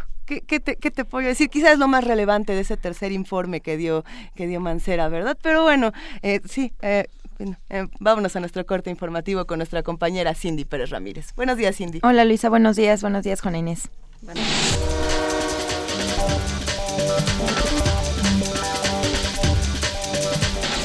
11 organizaciones que impulsaron y operan el Programa Nacional de Prevención del Delito anunciaron la ruptura del diálogo con el recién nombrado subsecretario de Prevención y Participación Ciudadana de la Secretaría de Gobernación, Arturo Escobar. representantes de esas organizaciones ofrecieron una conferencia de prensa para señalar que el vocero del Partido Verde Ecologista de México representa la ilegalidad y el servilismo. Advirtieron que la posición ideológica de mano dura para el combate a la violencia de Arturo Escobar se aleja del espíritu de la prevención. Clara Husitman, presidenta honoraria de Incide Social, aclaró que las organizaciones seguirán trabajando en el programa, pero buscarán reuniones con el presidente Enrique Peña Nieto y el secretario de Gobernación Miguel Ángel Osorio Chong para exigir la revocación del nombramiento de Escobar. El Pleno de la Comisión Interamericana de Derechos Humanos realizará una visita a nuestro país del 28 de, de, septiembre al 2 de octubre de este año con el fin de promover la observancia y la defensa de los derechos humanos. En un comunicado se detalló que esta visita fortalecerá el diálogo con autoridades federales y locales. Además, también podrán dar seguimiento al tema general de derechos humanos, así como atender casos individuales que se encuentran en trámite. Se prevé que en la visita, el Pleno de la Comisión se reúna con el grupo de expertos interdisciplinarios para dar atención al informe sobre los hechos acontecidos en Ayotzinapa. Hoy regresan al país los seis turistas mexicanos heridos en Egipto tras un ataque aéreo que dejó un saldo de ocho connacionales muertos. Los sobrevivientes despegaron ayer del aeropuerto del Cairo alrededor de las 20 horas tiempo local. Realizaron dos escalas a bordo del avión presidencial y se espera que arriben en unas horas. Cabe señalar que la canciller Claudia Ruiz Massieu dijo que en los siguientes días se dará la repatriación de los mexicanos fallecidos, mientras que los resultados de la investigación se llevarán desde la Embajada de México en Egipto. Aprueba el Senado punto de acuerdo que exhorta al gobierno federal a mantener una cooperación con las autoridades de Egipto para que se investigue y sancione a los responsables del ataque armado del domingo pasado contra ciudadanos mexicanos, que dejó un saldo de ocho muertos y seis heridos. En un pronunciamiento, los senadores demandaron que las indagatorias se realicen de manera expedita para que se castigue a los autores de la agresión y se repare el daño a las víctimas. La senadora del PAN, Gabriela Cuevas, criticó a la Cancillería por no realizar las acciones necesarias para prevenir este incidente. Reclamamos que la principal labor de protección que deben realizar nuestras embajadas y consulados en el exterior no es la de rasgarse las vestiduras ante un hecho consumado, sino en prevenir, con información actualizada, toda situación de riesgo para las y los mexicanos que viajen al exterior. A pesar de que la guerra entre el grupo terrorista Estado Islámico y el gobierno de Egipto lleva más de dos años de enfrentamientos intensos, bombardeos y ataques, resulta increíble que hasta el pasado 13 de septiembre, cuando ocho mexicanos fallecieron mientras descansaban en las cercanías del oasis de Bajairilla, víctimas de un ataque aéreo por parte de las Fuerzas Armadas egipcias, resulte irresponsable que no haya existido una alerta por parte de la Embajada de México en Egipto o de la Cancillería mexicana sobre los peligros que implicaba visitar la zona, toda vez que son los principales bastiones de los grupos terroristas en Egipto. En el panorama internacional, Dimitris Abramopoulos, comisario europeo de inmigración, en su reciente viaje a Hungría expresó lo que algunos han señalado como un tibio desacuerdo con las medidas aplicadas por la policía húngara húngara en contra de los demandantes de asilo. Abramopoulos señaló que es necesario cooperar para resolver esta crisis, dado que la mayoría de los migrantes son sirios con una genuina necesidad de protección, por lo que existe un deber moral y hasta un deber cristiano de su parte. En cuanto al rechazo contundente que el gobierno húngaro y otros países han manifestado en contra del sistema de cuotas obligatorias de reparto de refugiados propuesto por Bruselas, se intentará resolver en la reunión que el 23 de septiembre tendrán los jefes de Estado y de Gobierno. La ONU felicita a Chile por su preparación ante fenómenos naturales extremos. La Oficina de la ONU para la Reducción del Riesgo de Desastres, UNISDIR, felicitó este jueves al gobierno de Chile por los esfuerzos realizados para mitigar los efectos del fuerte terremoto registrado el miércoles. El seísmo de 8,3 grados de intensidad ocurrido en el centro del país dejó al menos ocho muertos y junto con el tsunami consiguiente obligaron a evacuar a más de un millón de personas. Margareta Wallström, directora de UNISDIR, resaltó en un comunicado que las inversiones que ha realizado Chile en infraestructura resistente, así como los sistemas de alerta temprana y la planificación urbana, han contribuido a que el número de víctimas sea bajo a pesar de la intensidad del terremoto. La directora de la Oficina de la ONU para la Reducción del Riesgo de Desastres manifestó que las alertas tempranas han sido muy eficaces para salvar vidas y los mecanismos para asegurar que se cumplen los códigos de edificación también han dado resultados. Agregó que el hecho de que se hubiera tenido que evacuar a un millón de personas para evitar la amenaza de grandes olas e inundaciones es una muestra de que cada vez hay más personas en zonas costeras expuestas a desastres naturales. Víctor Martín, Naciones Unidas, Nueva York. Si Cataluña se independizara de España, quedaría fuera de la Unión Europea y tendría que volver a pedir su entrada al bloque, afirmó la Comisión Europea. Margaritis Chinas, portavoz de la Comisión, señaló que en varias ocasiones se ha expresado que desde 2004 quedó establecido que si una región de un Estado miembro deja de ser parte de ese Estado por la independencia de ese territorio, los tratados de la Unión Europea ya no se aplicarán a ese territorio. Cabe recordar que el pasado viernes, día en que comenzó la campaña electoral por las elecciones regionales, miles de personas salieron a las calles de Barcelona para exigir la independencia de Cataluña, tal y como fue expresado en el referéndum celebrado el año pasado, pero que fue declarado sin valor legal por el gobierno de Mariano Rajoy. En la ciudad de Bangkok fue inaugurado el Museo sobre la Corrupción en Tailandia, donde se encuentran estatuas en tamaño real de funcionarios condenados recientemente, así como esculturas de bolsas llenas de dinero en metálico o cuadros de corruptos entre rejas. Mana Nimit Monkol, integrante de la Organización de Lucha contra la Corrupción, señaló que uno de los objetivos centrales es mostrar a los corruptos que han actuado mal y que de esta manera quedarán grabados en la historia de Tailandia y el pueblo tailandés nunca podrá olvidar ni perdonarlos.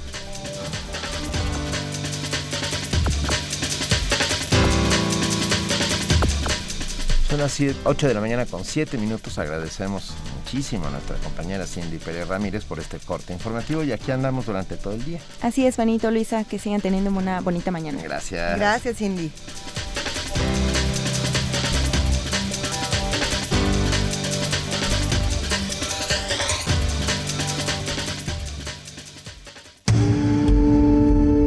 Primer movimiento. Donde todos rugen, el puma ronronea. Estamos de regreso. Ya, mis compañeras dijeron lo de que el, ay, el jefe de gobierno dijo que había muerto Heráclito Cepeda y rápidamente Soleil nos dice Heráclito. De repente recordé a grandes autoras como Lupe de Vega, Rabina la Gran Tagora, Salma Rushdie, Falta José Luis Borges por ahí. Borges, ¿no? José Luis Borges. Y la gran poetisa portuguesa Sara Mago. Eh, bueno, pero ya para qué decimos nada. Y Gustavo Martín nos escribe, dice, ¿ya vieron? Que contestó Diego Gómez Pickering en su cuenta de Twitter y dijo, y dijo, ofrezco una disculpa por extender innecesariamente con dos menciones la arenga del aniversario de la independencia nacional. No es un problema de la Mal extensión, tarde, ¿no? la- o sea, tarde pero además no es un problema ¿no? de la extensión de la arenga. Si en la arenga hubiera estado Matamoros, Allende, no sé, pienso, pero, pero dos que no estaban en la independencia por un problema temporal, ¿verdad? Leona Vicario. León, hasta Leona Vicaria. Bueno, ¿qué podemos decir de, las cosas que dicen los Ahorita vamos a decir en nuestra nota. Vamos a decirlo. Vas a ver qué Vamos podemos decir. Por lo pronto ya se encuentra en la línea la maestra Lourdes Quijano, ella es coordinadora de servicios pedagógicos del antiguo Colegio de San Ildefonso y vamos a hablar esta mañana con ella sobre las actividades de la segunda quincena de septiembre. ¿Cómo está maestra Lourdes Quijano? Muy buenos días. Muy bien, aquí saludándolos. Nos da muchísimo gusto hablar siempre con ustedes de todo lo que está ocurriendo en el antiguo Colegio de San Ildefonso. Platícanos, ¿qué va a haber en esta segunda quincena? ¿Qué, qué, qué no nos debemos perder? Pues yo creo que no se deben perder eh, el final de la exposición eh, del arte islámico, lo terrenal y lo divino, que ya está por terminar el 4 de octubre, será la clausura, y pues son pues unos días podrían aprovechar para venir y no perderse esta muestra de arte, de arte que, que nos compete a todos, porque lo mismo eh, podemos verlo como un arte lejano, como un arte muy cercano, que también tuvo eh, influencia en muchas de las cosas que tenemos en México, como la cerámica, la alfarería, la arquitectura. Creo que sí. ¿Sí? Sí, sí, sí, No- nos, escuchamos. nos gusta, hemos visitado esta exposición y lo que nos ha gustado mucho es que hemos podido visitar a lo largo de, de estos meses todo eh, de manera con, bueno, vaya, con la imaginación todo lo que está ocurriendo aquí en el programa. Creo que vale la pena que estemos al pendiente de este cierre. ¿Van a hacer algo para el cierre? Platícanos. Pues eh, en especial tenemos la última noche de museo, que se va a llevar a cabo el, el último miércoles de cada mes. Hacemos esta noche de museos y este en esta ocasión la fecha es 30 de septiembre. Los estaremos esperando con un, bueno, con las visitas guiadas a la exposición y eh, con un concierto de jazz. Entonces podrán disfrutar del recinto, que en la noche se vuelve maravilloso, y ya de por sí es maravilloso, Sí. pero en la noche adquiere un, una mística muy especial y podrán disfrutar de un concierto de jazz con el grupo Conservando Jazz que dirige el, el especialista, el, el, el músico Servando Rascón.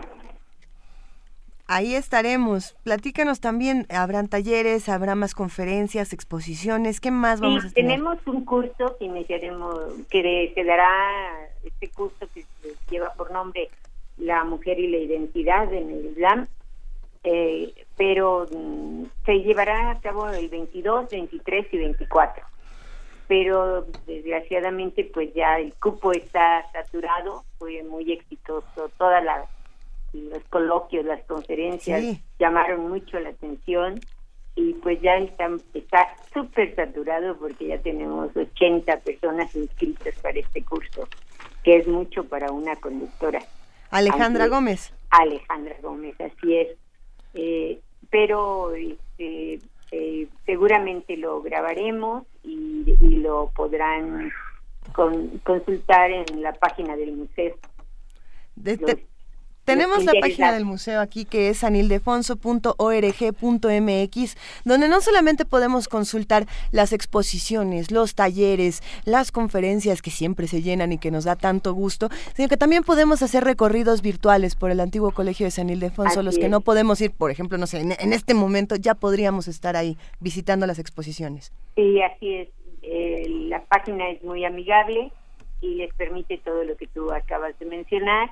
Y nos, eh, nos quedará em, el taller, el taller en donde se hace, se fabrica, digamos, una, una cajita de madera, en este caso, eh, tomando como referencia los motivos en el Islam, que la cultura del Islam utiliza, el arte estético del Islam utiliza, como son estos eh, eh, elementos de la, de la fauna y de la flora, eh, los elementos geométricos, y cada persona que hace su trabajo lo puede decorar de acuerdo a lo que ella desee y de lo que más le haya gustado del arte islámico que vio en la exposición. Hay caligrafía, hay eh, mucha geometría, hay la fauna, la flora, como te digo. Entonces, este, y esto se refleja en muchos, en muchas cosas, ¿no? Tanto en la cerámica como en la arquitectura, como en, en la decoración, como en los objetos de uso cotidiano, como los contenedores del agua, los aguamaniles, los cuencos, eh, las vasijas, los um, los mosaicos, ¿no? Que le llamaríamos nosotros los mosaicos para las para decorar las obras arquitectónicas tan maravillosas que también construyeron como la Alhambra, por ejemplo. Pues muy bien, todos, todos a San Ildefonso a- Sí. antes del 4 de octubre, acérquense, tendrán grandes sorpresas. Muchas gracias a la maestra Lourdes Quijano, coordinadora de servicios pedagógicos. Pues gracias a usted. No, estaremos por ahí. Pues ojalá Gracias. por ahí los encuentre. Claro que Hasta sí. luego. Muchas gracias. Hasta luego. Primer movimiento. Donde la raza habla.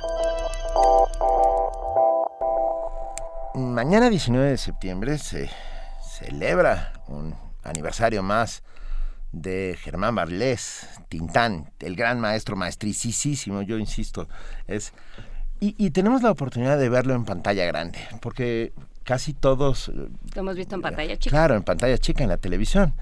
Pues esta vez en la sala Carlos Monsiváis del Centro Cultural Universitario se proyectarán. A eh, ver, eh, a ver nomás, mira un- nomás. Un festín. El Ceniciento, Calabacitas Tiernas, Músico, Poeta y Loco y, y, y El Rey del Barrio. O sea que... Pero verlos en pantalla grande, Eso, es, es que que qué sí cosa. distinto, Se ¿eh? pueden consultar los horarios en, en la página de la Filmoteca de la UNAM y ahí, ahí puede usted ver, pero bueno, se puede ir todo el día a saciarse de Tintán. Y, y nos están ya compartiendo muchas imágenes en redes sociales de Tintán. Analu Campos ya nos mandó esta imagen que hizo Roberto Coria, que le mandamos a los dos, les mandamos un abrazo. Y nos están mandando muchas fotografías. Hay que compartir imágenes de Compa Tintán. Oscar dice... Tenemos Ger- el timeline de Nos Tintán. recuerda el nombre completo de Tintán, Germán Genaro Ciprián, Germán Genaro Cipriano Gómez Valdés Castillo, Tintán, el más grande de todos los tiempos. Yo, yo Lo es. coincido, el que lo es, es el mejor, el más divertido, enloquecido, Galán. galán y ay, bueno, y gran cantante. Por eso vamos a seguir recordándolo Sí, aquí en Primer. Movimiento. Tintán está aquí hoy en la cabina con nosotros. Vamos a la nota nacional. Nota Nacional. Como cada año, el presidente de México encabezó la ceremonia del grito de independencia desde el balcón central de Palacio Nacional.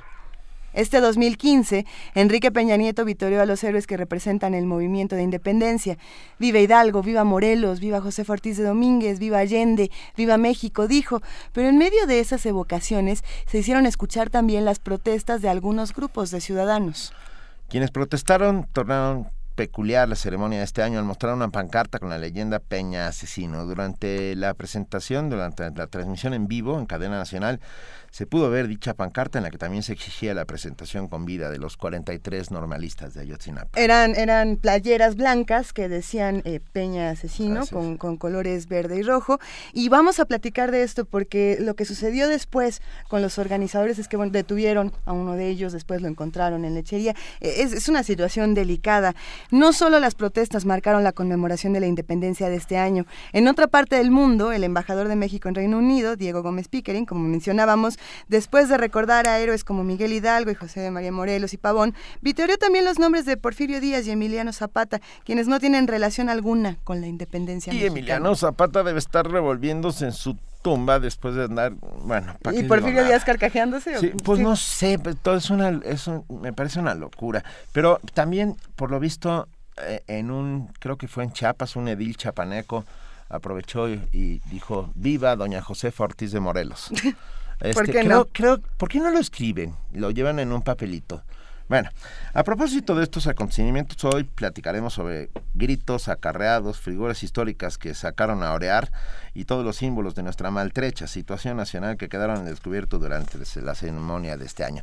Y para ello contamos con la presencia de nuestro colega, amigo Daniel Moreno, director general de Animal Político. Muy buenos días, Daniel. Hola, ¿cómo estás, Benito? Yo estoy- buenos días, eh, Luisa, buenos días, Juana Inés, buenos días a todos, ¿cómo están? Nos da gusto escucharte. Bien. A Y, ver, A ver, ¿qué, qué podemos... cuál- el- cada presidente o, o cada... El, estilo, estoy pensando en Daniel Cosío Villegas, en el estilo personal de gobernar, y no hay ningún capítulo donde se dice de los gritos, pero como que le faltó, ¿verdad? Como que le faltó Sí. porque es como la gran oportunidad para que los presidentes eh, griten una arenga, eh, pero además enfrente de la gente, ¿no? Porque eh, normalmente los eventos eh, pues, con, con público pues están mucho más controlados, ¿no? ¿Eh? Este es casi un meeting y es eh, la oportunidad anual de, de que parezcan no solo presidentes sino también eh, líderes. Personas. ¿no? No, sea, y, Sí. como, y como por desgracia no tenemos, por lo menos desde hace, hace pues, ya bastantes años, eh, no le sale.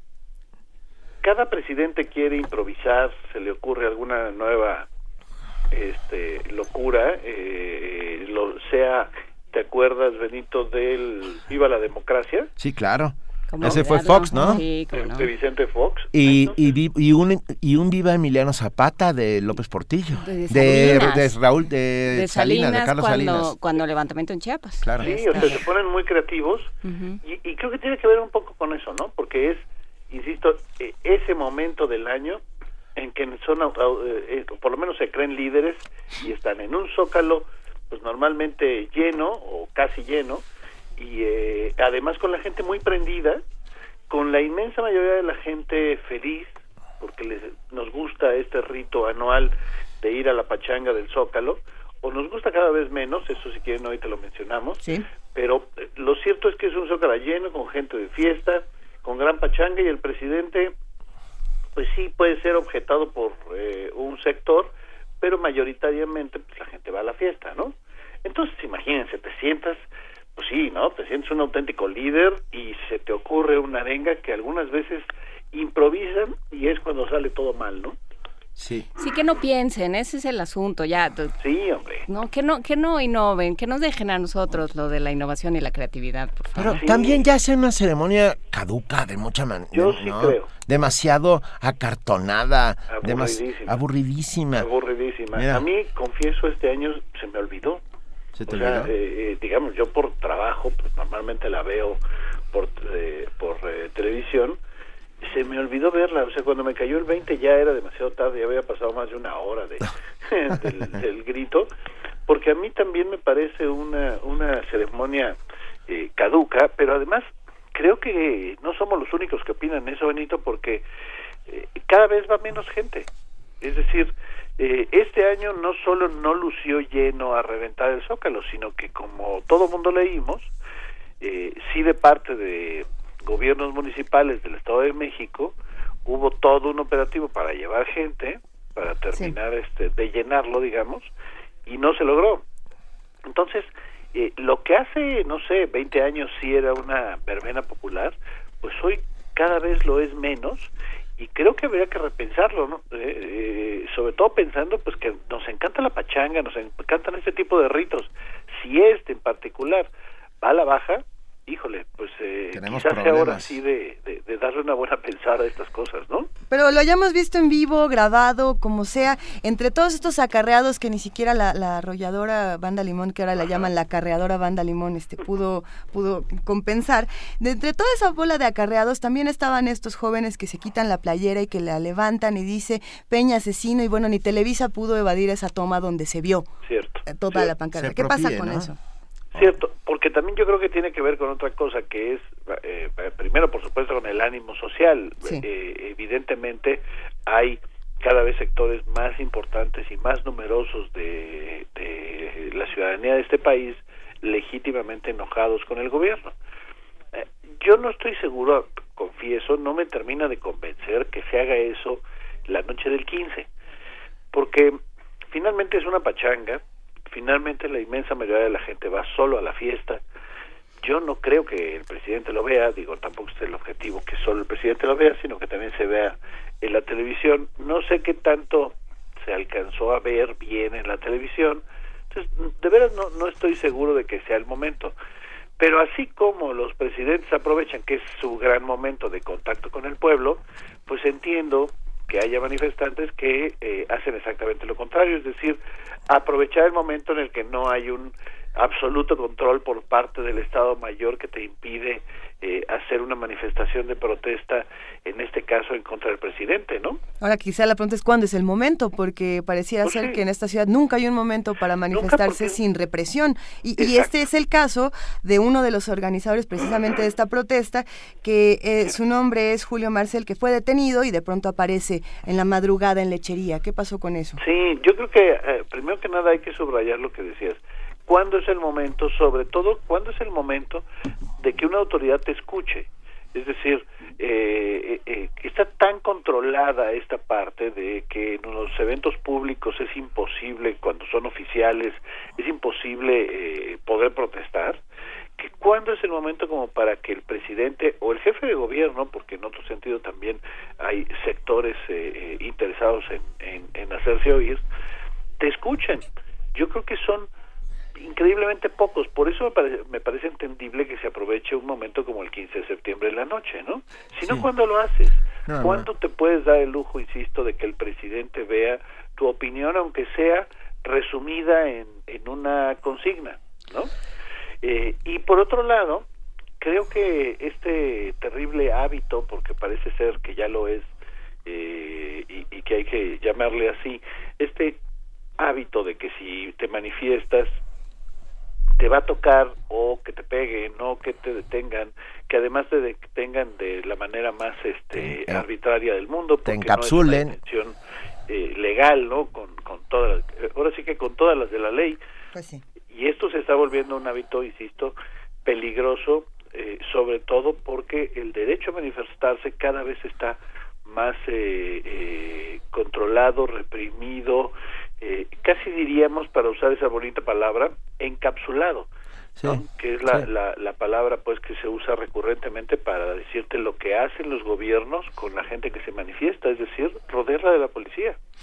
Sí, mira, nos recuerda Daniel Miguel Ángel Lara que Echeverría, por ejemplo, gritó vivan los países del tercer mundo. Ay, claro. Eh, gran- esa, es, gran- es- es grandísima. Esa es buenísima. Es ¿no? Esa es buenísima. de las mejores, pero reconozcamos que eh, Echeverría y López Portillo, que por supuesto tenían todos los defectos del mundo, eran buenos eh, oradores, buenos para las arengas, ¿no? Y, bueno, y buenos improvisadores. buenos improvisadores. Eh, eh, lo, lo platicábamos en otro contexto, ¿te acuerdas, Benito? Que eh, pues finalmente los eh, informes presidenciales de cuatro o cinco horas de López Portillo tenían un atractivo. Eh, no, no pretendo, por supuesto, eh, ponerme aquí de nostálgico de No, eh, no haces, no vas a hacer un años. panegírico. Sí, no, no, no. Me refiero estrictamente a la parte eh, oratoria, a la calidad de la oratoria, a- a- además a la calidad de la selección de palabras y términos que son muy recordados eh, por quienes ya tenemos ciertos años y cuando lo contrastas con lo aburridos que pueden ser los informes ahora, pues sí dices, híjole, bueno, por lo menos aquellos eran divertidos. Por eso digo que sí, sí llevamos muchos años en donde no tenemos eh, presidentes que sean capaces de aprovechar con una arenga que encienda eh, este las noches del 15 de septiembre, ¿no? Sí, y eh, o- y otra vez insistimos, creo que estamos de acuerdo en, la, en lo acartonado de la ceremonia, en lo, en lo, en lo, en lo tiesos que se ven todos los personajes que allí están, y por otro lado, en el absoluto derecho que tiene el pueblo de México a seguir ah, a seguir alimentando el imaginario colectivo, ¿no? Sí. A decir, esta es mi plaza, este es el, el ombligo de la luna, el centro de, las, del, de nuestro pequeño universo, y, es nuestro. Y eso es lo más importante. Eso es lo más importante, que siga, ojalá, eh, fu- pudiéramos eh, destacar que, siga siendo una fiesta estrictamente popular, que por supuesto, si hay eh, posibilidades, interés eh, de, de manifestarse y decir algo adelante, que además se hiciera libremente, pero sobre todo que fuera un espacio para la pachanga. Eso, insisto, creo que eso es lo que se está perdiendo, porque cada vez va menos gente. Y eso es un dato significativo, yo creo, ¿eh? Porque sí somos muy de este tipo de pachangas. Entonces, eh, eh, ya que no se llena el zócalo, es como para decir, híjole, algo, algo se está moviendo en este país, ¿no? Es que yo creo que eso es lo que lo que yo rescataría, Daniel, de, de este de este grito, digamos, ¿no? O sea, que, que ya se está descarapelando de manera muy ostensible el sistema presidencial, esta, estas fiestas del presidente, como el informe, como el día del grito, o sea, estos momentos apoteóticos donde salía y El todo el mundo le aplaudía, el 16. desfile, eh, los vestidos de las primeras damas y de las y de las grandes este de los grandes personajes del de, de la corte, digamos, presidencial. O sea, todo esto que revestía al- a la figura presidencial se está perdiendo y a mí me parece hasta cierto punto está bien. O sea, lo que ya no hay es esa reverencia y esa absoluta... eh, digo, sigue habiendo muchísima represión y sigue habiendo represalias, pero hay una ya un margen de maniobra y un margen de decir, señor, usted, yo no estoy de acuerdo. Daniel, ¿estás ahí o ya me colgaste? Sí, no, aquí Ah, estoy, está. Ah. Sí, no es que te estaba escuchando y solo quisiera decir que coincidiendo contigo, también habría que hacer el contraste de que en el caso específico del informe estamos viviendo un retroceso no, no menor. Eso sí. Es decir, eh, hoy lo que lo que en realidad tenemos son dos momentos del informe. Uno es vas y entregas el papel, pero al día siguiente termina viendo un informe que podría ubicarse en términos de formato eh, en 1970, ¿eh? Es decir, el presidente reunido con la clase política y la clase empresarial eh, para echarse un rollo de dos horas en donde por supuesto no hay ningún diálogo democrático y donde eh, además se le aplaude este, una veintena de veces, ¿no? Es lo que vimos durante muchos años, ¿eh? Eh, eh, ahí sí digamos, hay una, hay, hay algo preocupante, ¿no? Eh, frente a un país que está pidiendo otras cosas, que está pidiendo renovaciones, que está pidiendo espacios de diálogo, de debate, eh, e incluso de protesta sin, eh, sin riesgo, lo que vemos es el 2 de septiembre un evento de una formalidad y de un aburrimiento y de una caravana. Sí, el aplausómetro. Híjole, ¿no? E, esa parte es como para que nos preocupemos, ¿no creen? Eh, entre otras cosas que hay que preocuparnos. y aprovechando que estás con nosotros, querido Daniel, ¿cómo ves a nuestro, nuestro, bueno, al embajador en Gran Bretaña? No, bueno, qué ocurrencia. Eh, este, sí, viva Porfirio Díaz, ¿por qué, ¿por qué no? O sea, pues, ¿por qué no? Es, ya, que estamos por acá. dijo viva los países del tercer mundo. Yo no estoy seguro si es un acto de ignorancia o de estulticia.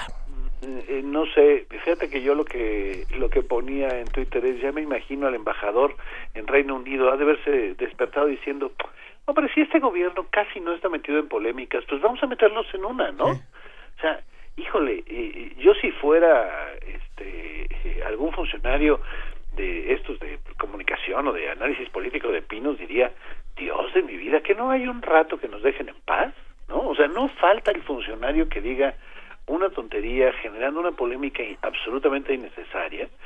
Ya se disculpó en Twitter, pero eso es lo de menos. Lo que importa es cómo fue el proceso mental para seleccionar a Díaz y a Zapata en una arenga así. Así es. ¿cómo, ¿Cómo le hizo? ¿Qué se trata? ¿De recuperar la figura de Díaz? Eh, pero de equilibrarla con la de Zapata, o sea, no, no entiendo.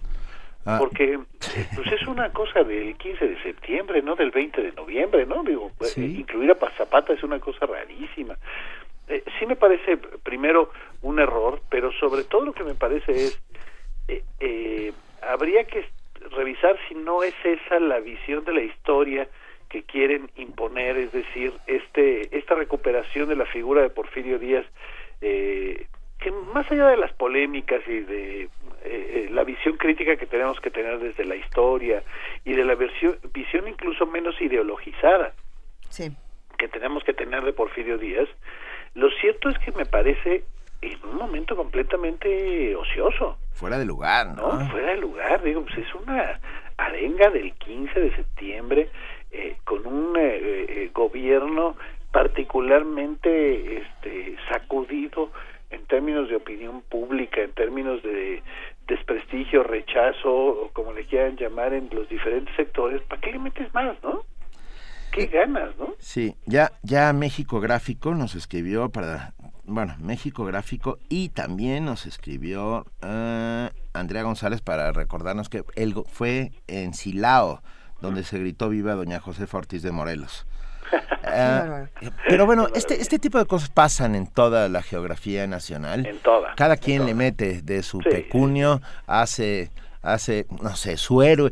Eso también es cierto. Durante mucho tiempo todos los presidentes escogían ah, a su a su prócer que iba a marcar, asignar su sexenio, ¿no? Y era un poco de lo que estábamos pendientes en términos de señales, de símbolos, ¿no? Así, así apareció Juárez. Exactamente. Así apareció Zapata.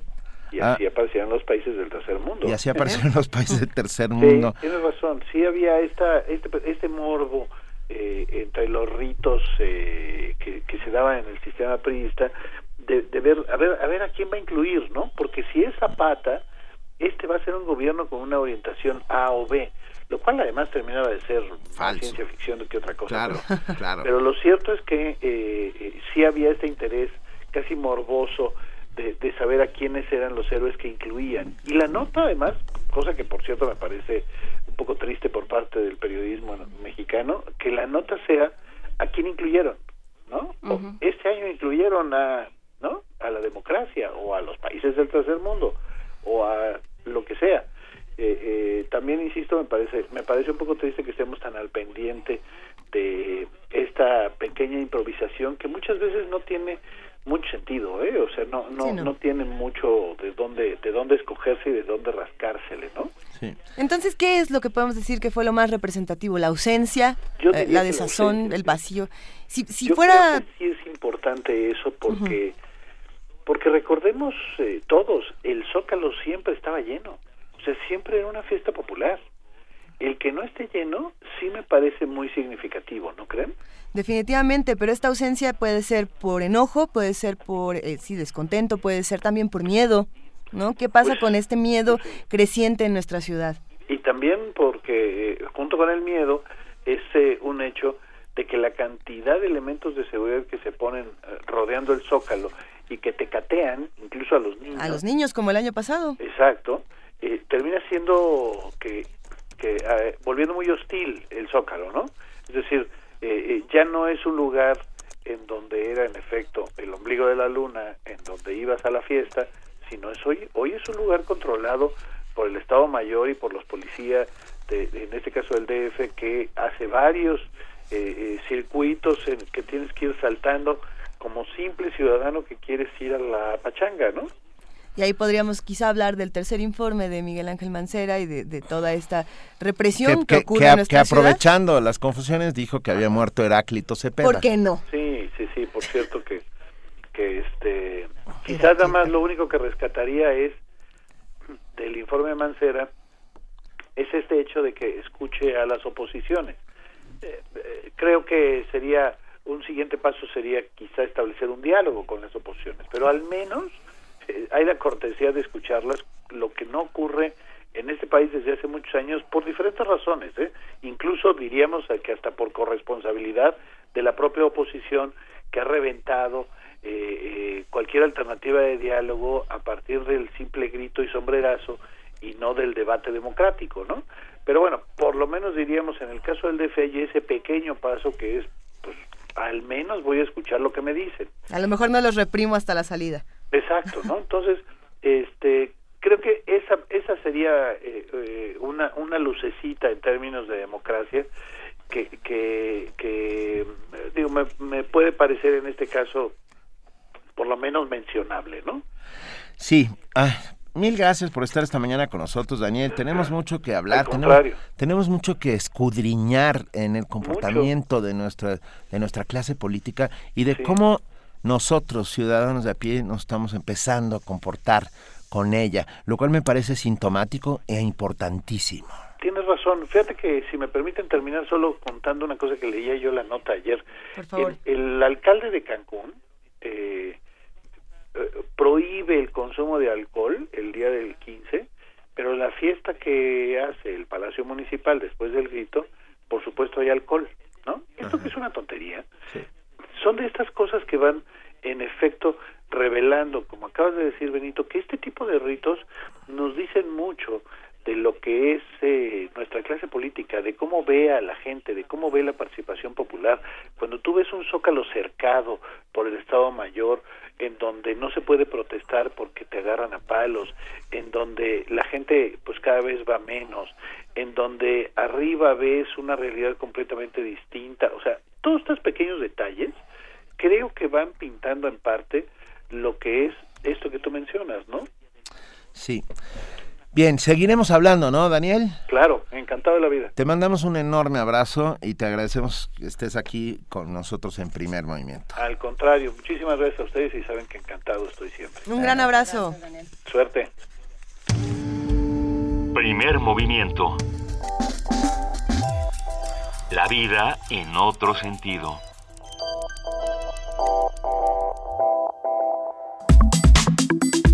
Nota Internacional. El presidente sirio Bashar al-Assad responsabilizó a los países occidentales de la crisis de refugiados e instó a los líderes europeos a detener su apoyo a los terroristas, según declaraciones hechas durante una entrevista difundida por la televisión rusa. Sí, si a los europeos les preocupa el destino de los refugiados, dijo al-Assad, deben atender su apoyo a los terroristas en Siria. Detener, detener su apoyo. El presidente sirio aseguró que ahora Occidente está cosechando los frutos de haber dividido a los extremistas en buenos y malos y llamó a sus opositores internos a luchar conjuntamente contra el Estado Islámico. Dijo literalmente, podemos llegar a un consenso, pero nada de eso será posible si no derrotamos al terrorismo, advirtió. La guerra interna en Siria estalló en 2011 entre las fuerzas del ejército y filas rebeldes, a las que el régimen tilda de terroristas. Luego también comenzaron los combates contra el Estado Islámico, que, que, se alzó como fuerza propia y tomó grandes territorios del país. Un análisis al respecto lo brinda esta mañana el doctor Estefan Esberro, profesor investigador del Departamento de Estudios Internacionales del ITAM. Buenos días, doctor, ¿cómo está? Buenos días, muy bien, gracias. Gracias por hablar con nosotros esta mañana. ¿Qué, es lo que debemos recuperar de estas declaraciones de Bashar al-Assad? ¿Qué fue lo que dijo y cómo lo interpretamos? Bueno, es, es, es Bashar al-Assad sabemos quién es. Es un dictador sangriento que llegó al poder porque su papá le heredó el poder cuando murió, que también su papá era un dictador sangriento, que hizo de su país una gran cárcel, además ineficaz desde el punto de vista económico, o sea que sabemos cómo tomar estas palabras de, de, un individuo como él, pero en el concurso de cinismo internacional yo creo que él se, se lleva realmente la copa de oro porque eh, la guerra civil en Siria él la provocó por su represión masiva y aún hoy eh, la mayor parte de las víctimas, que son muchísimas, mm, más o menos un cuarto de millón de sirios murieron, eh, 200 mil, 240 mil sirios murieron a raíz de esta guerra eh, que está dando el dictador en contra de su pueblo. La enorme mayoría de la gente que murió murió a manos de Bashar el-Assad, del ejército sirio y de sus aliados, eh, Hezbollah del Líbano y el gobierno de Irán que arma a Bashar al-Assad, o sea, que él es responsable de la enorme mayoría de las muertes en su país y con mucho cinismo eh, pide al, resto del mundo de dejar de apoyar a la rebelión, que bueno, también eh, no es ninguna perita en dulce, que también mata gente, pero en proporción mucho mucho menores, inclusive el ejército islámico, eh, el Estado Islámico eh, representa un, una décima para las víctimas del Estado Islámico representan una décima parte de las víctimas del gobierno actual de Siria eh, que recordémoslo está apoyado por Irán y por Rusia y por el otro lado, los Estados Unidos. Eh, buenos días, doctor Esberro. Buenos días. Por, otro lado, los Estados Unidos están de alguna u otra manera apoyando a, a los, a, los combatientes contra, el, contra Bashar el-Assad. Sí, es cierto. Estados Unidos está bombardeando eh, algunas posiciones de, eh, de, Bashar al-Assad, pero también está bombardeando algunas posiciones del Estado Islámico. Entonces, Occidente sí se da cuenta de que ninguno de los eh, antagonistas es, es un aliado recomendable y confiable, pero Bashar al-Assad es de lejísimos el principal responsable y el principal asesino de su pueblo en Siria y por ende el principal responsable de esta ola de refugiados eh, que llega a Europa, que es el lugar seguro más cercano a, Siria. Eh, están por cumplirse ya cinco años de esta guerra civil en Siria y no se ve una, una luz al final de ningún túnel. Uh, más de 5 millones de refugiados ah, alrededor ah, de Siria y avanzando hacia Europa están dando una crisis de migración sin igual en la historia reciente del mundo. ¿Cómo podemos ver esto? ¿Desde qué panorámica, desde qué perspectiva podemos ver el fenómeno? Pues es, es es un fenómeno negrísimo, lo peor que podía pasar, como bien recalca, pues es una ola de una masa de refugiados gigantesca, sería como casi 30 millones de refugiados en, México, ¿no? En una guerra civil en México con 30 millones de personas que tuvieran que dejar sus hogares, o sea, no, no nos podemos imaginar la magnitud de lo que está pasando en Siria. Y como bien dice también, tampoco podemos imaginar una salida porque este este dictador tan cínico pues está preparado a masacrar todo su pueblo como lo, lo demuestra con la matanza de doscientos mil personas en su mayoría civiles. Eh, y eh, eso por una parte él está preparado a hacer cualquier cosa para mantenerse al poder y el segundo problema es que está apoyado militarmente y financieramente por Irán y por Rusia eh, y entonces es muy difícil ver cómo él puede durar años así si tiene un apoyo exterior tan importante como el de Irán y de, de, Rusia. Sí, ¿qué está pasando en este momento entre Siria y Rusia? ¿Cómo es esta relación y cómo es la respuesta internacional ante estas declaraciones de Bashar al-Assad? Bueno, pues eh, realmente la, la, la, respuesta internacional, pues cómo se le puede tomar en serio a este tipo, yo creo que lo mejor sería ni, ni responderle, eh, solamente hace muestra de cinismo y lo de, de, Rusia es muy preocupante porque pues sí ya ya hay, hay pruebas de que mandan no solo ya sabíamos que mandaban dinero y armas pero ahora mandan eh, consejeros y expertos militares. Eh, y entonces pues al lado de los consejeros y militares y los militares iraníes y libaneses de, de las milicias chiitas eh, Hezbollah pues eh, es un apoyo bastante sólido que está ofreciendo Rusia. También es, eh, es un cinismo terrible pensar que los aliados de Bashar al-Assad es precisamente Hezbollah, que es considerado como una organización terrorista, eh, y él pues acusa, eh, él dice que está en contra del terrorismo, ¿no? Mientras él está apoyado por grupos reconocidamente terroristas y por dos estados bastante poderosos en la región, Irán y Rusia. Sí, y yo de repente veo el conflicto sirio como una suerte de tablero de ajedrez donde ah, en el fondo se están enfrentando dos potencias. Una de ellas es Rusia y la otra es los Estados Unidos. Uh, y, y, solamente, y bueno, y los que están pagando el pato es la población civil sí. siria y todos los que ahí están, ¿no? Sí, y también hay, hay conflictos regionales que yo creo que son igual o más relevantes que esta eh, que, que, este conflicto entre Rusia y Estados Unidos, que es eh, pues la rivalidad entre Irán uh -huh. y el mundo árabe sunita, los países la, la, eh, del Golfo, Arabia Saudita, financiaron eh, la oposición islámica armada, también tienen un papel en lo que está pasando en Siria, tanto Irán como Arabia Saudita, Qatar, eh, que son eh, que son aliados de Occidente.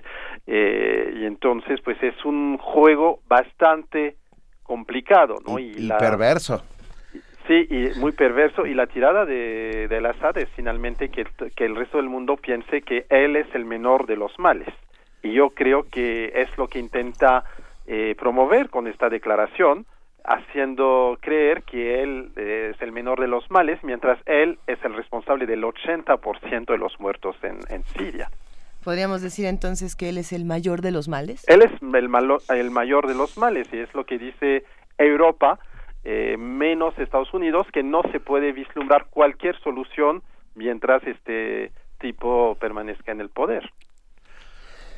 Bien, seguiremos observando muy atentamente lo que pase en Siria en los próximos días, en cómo va uh, avanzando esta crisis migratoria provocada por el propio conflicto sirio, cómo los países europeos están dispuestos o no a apoyar a, Siria. Creo, creo que estamos frente a una de las grandes crisis humanitarias, bueno, la primera gran crisis humanitaria del siglo XXI, ¿no? Junto con los refugiados del Mediterráneo, de países africanos. Sí, no, eso es mucho peor porque pues eh, son bombardeos de una crueldad terrible, con gases, con, con todo lo más terrible que se pueda uno imaginar y con complicidad de algunos países eh, de algunas potencias regionales o mundiales que lo hacen aún más complicado, rivalidades regionales, rivalidades mundiales, que hacen que es muy, muy difícil eh, pensar en una solución a corto plazo. Es un conflicto y lo del Estado Islámico también que apareció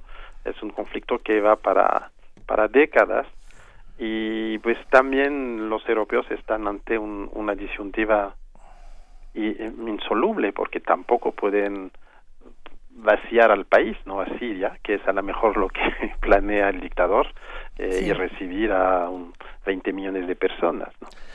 Venga, doctor eh, Estefan Esberro, profesor investigador del Departamento de Estudios Internacionales del ITAM, muchas gracias esta mañana por este comentario. Con mucho para, eh, para que todos empecemos a entender po poco a poco un poco más de lo que está Sí, lo importante es sí, no, no creerle y uh, acordarse de que él está matando al, a, a, su pueblo y el, el 80% de las numerosas víctimas, él las hizo. Pues sí. muchísimas gracias, doctor. Y si nos lo permite, platiquemos pronto sobre este tema para no dejarlo pendiente. Con mucho gusto. Gracias. Hasta luego. Primer movimiento. La vida en otro sentido.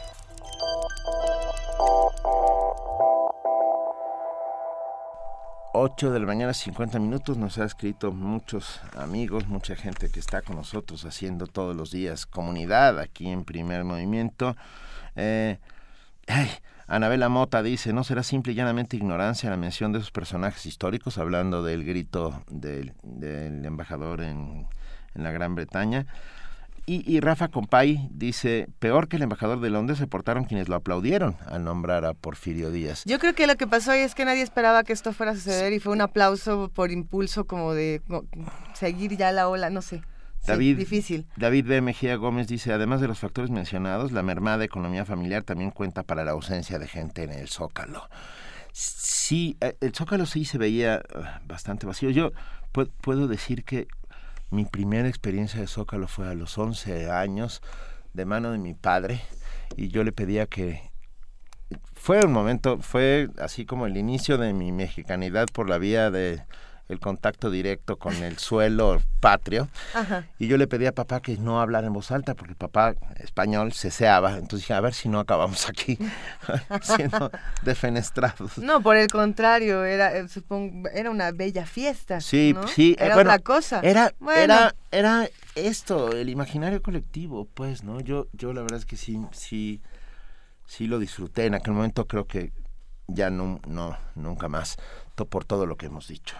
Pero bueno, todo vamos lo que hemos dicho y por lo que pedimos que nos sigan comentando en redes sociales. Hoy, es, hoy, es, viernes, vamos a ponernos un poco de buen humor, ¿va? A ver. Va. ¿Qué escuchamos? Te propongo. Fallaste, corazón. Me gusta. Una versión excéntrica. escuchen esto, una versión excéntrica, cortesía de eh, Jiménez Rentería. Jorge Jiménez Rentería. que es el director del Centro Cultural Universitario Tlatelolco. Va, fallaste, corazón. No vuelvas a fallar.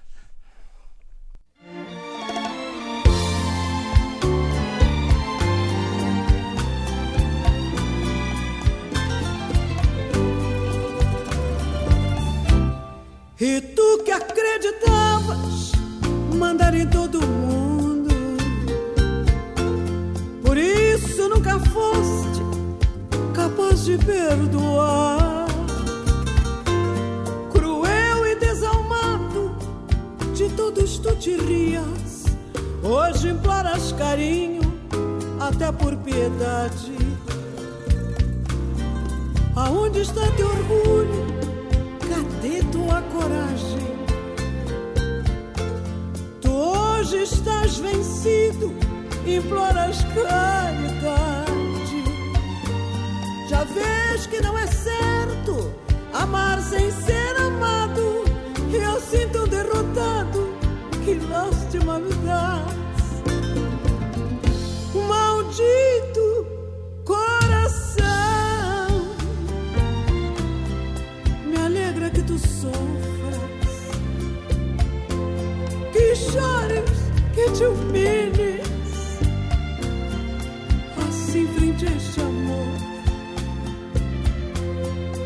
Vida é uma roleta em que apostamos tudo,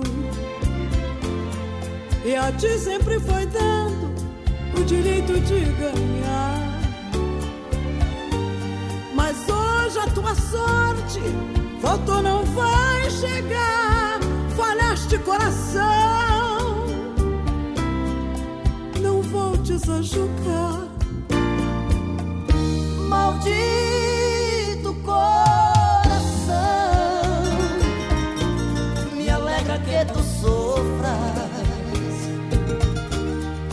chores, que te humilhes. Assim frente a este amor vida é uma roleta em que apostamos tudo. E a ti sempre foi dado o direito de ganhar. Mas hoje a tua sorte faltou, não vai chegar. Falhaste coração, não voltes a jogar falhaste coração.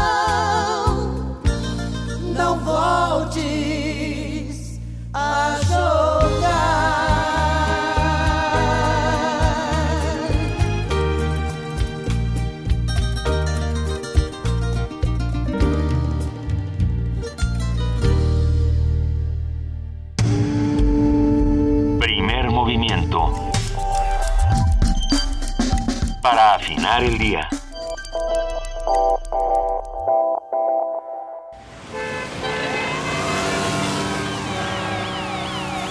Avanza que no llego.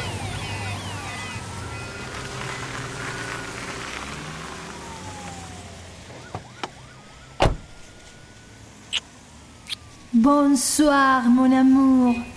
Buenas noches, mi amor. Tengo justo lo que necesitas. Solo relájate.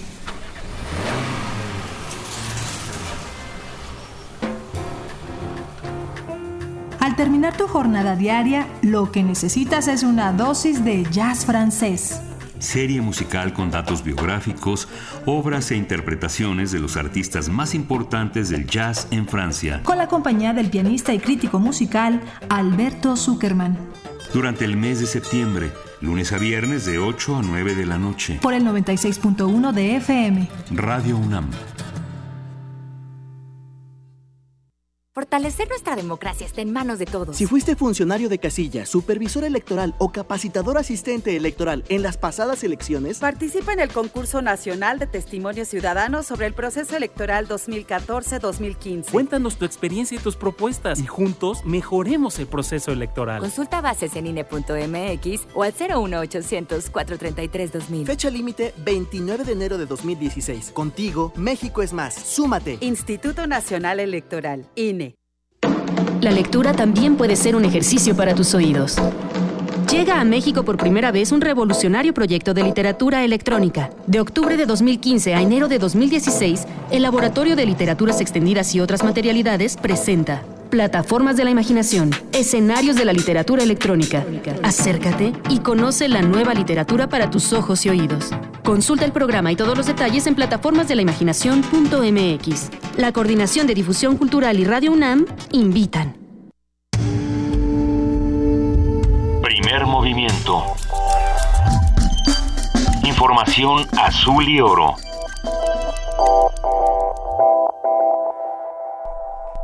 8 de la mañana con 58 minutos. Estamos leyendo todos sus comentarios en Twitter para hacer más eh, rico el diálogo. Les agradecemos mucho por escribirnos. Todos los comentarios los estamos analizando aquí todos juntos. Repetimos, estamos en arroba P en diagonal Primer Movimiento UNAM y en el teléfono 55 36 43 39. Si nos quieren hacer una recomendación más larga, si quieren eh, abonar todavía más, nos pueden escribir al correo electrónico. Estamos en primer movimiento arroba gmail. Primer movimiento gmail.com Escríbanos, llámenos, también estábamos regalando boletos, ya se fueron todos, pero les vamos a platicar en un rato quiénes se los llevaron. Nosotros en este momento nos vamos a nuestro corte informativo de las 9 de la mañana con nuestra compañera Elizabeth Rojas. Buenos días, Elizabeth. ¿Qué tal, Luisa Juana Inés? Buenos días, buenos días a todos. Buenos días.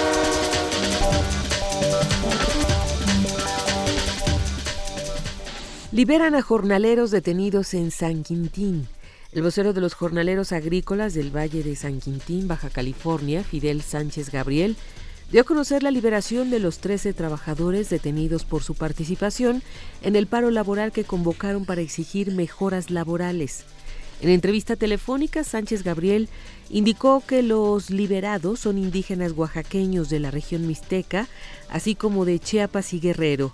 Asimismo, detalló que los presos fueron liberados por intervención de la Comisión Nacional para el Desarrollo de los Pueblos Indígenas, que pagó una fianza de 42.500 pesos. Ratifican a Carstens al frente de Banjico. Con 84 votos a favor, 16 en contra y 3 abstenciones, el Senado de la República ratificó a Agustín Carstens como gobernador del Banco de México para un nuevo periodo de seis años que terminará en el 2021. El presidente de la Cámara Alta, Roberto Gil Suart, tomó protesta a Carstens, quien tiene posesión del cargo desde el 28 de diciembre de 2009. Este nuevo periodo al mando del Banco Central comenzará el 1 de enero de 2016 y culminará el 31 de diciembre de 2021. El Tribunal Electoral del Poder Judicial de la Federación tutela los derechos de los miembros de los pueblos originarios y garantiza su acceso a la justicia.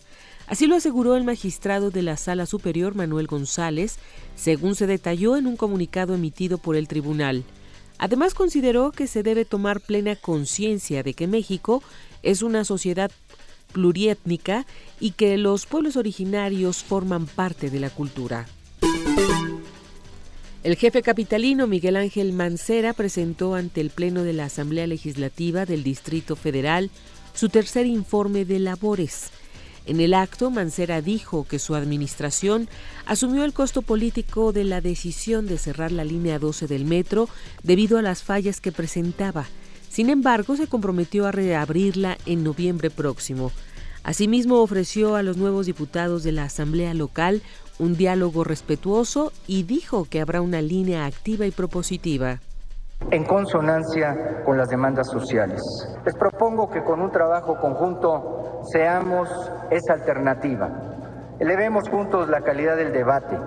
Nunca pasemos por alto que en la tarea de gobernar y legislar estamos en el mismo lado. No hay colores cuando de servir se trata. La Ciudad de México se reconoce como la ciudad de los derechos. Es nuestra responsabilidad, nuestro deber mantenerla así potenciarla a través de un ejercicio responsable del servicio público, un ejercicio honesto, transparente, que cierre la llave a cualquier manifestación de corrupción y de impunidad.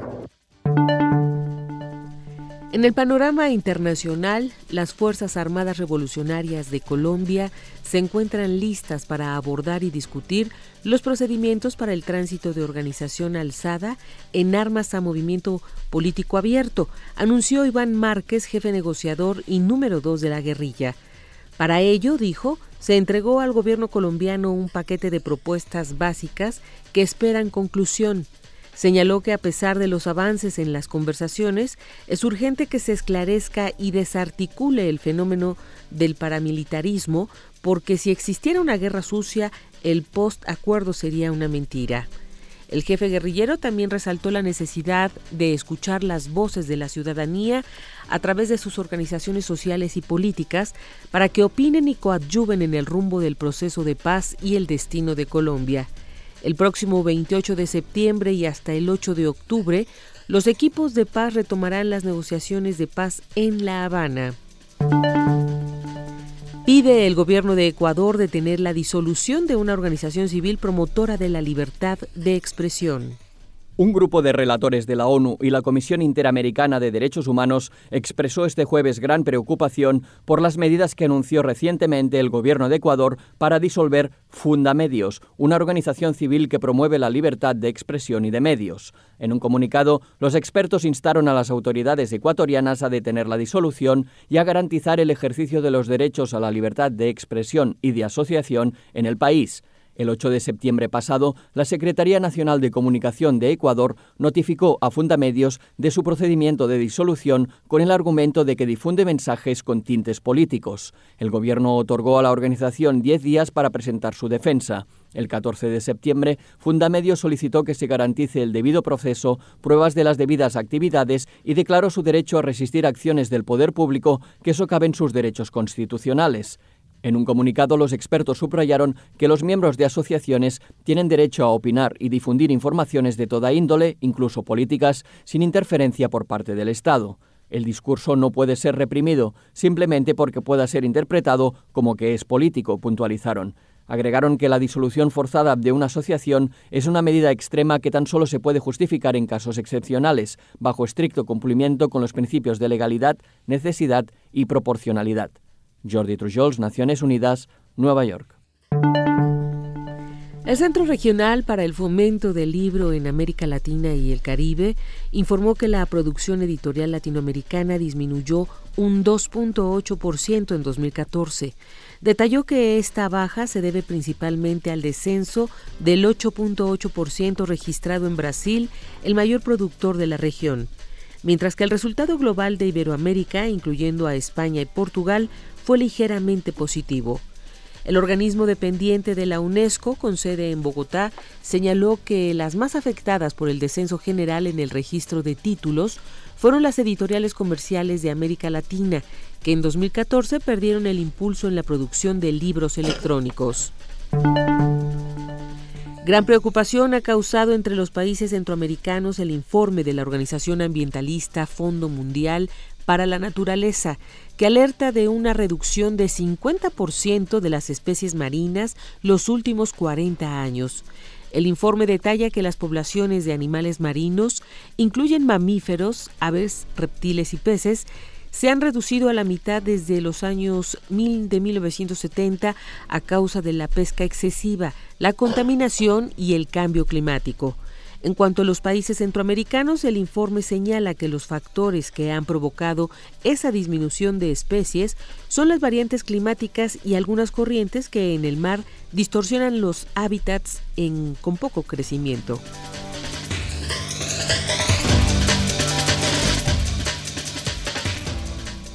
Son las 9 de la mañana con 6 minutos. Muchas gracias a nuestra compañera Elizabeth Rojas por este corte informativo y nos vemos el lunes, Elizabeth. Hasta el lunes, buen fin de semana para todos. Gracias.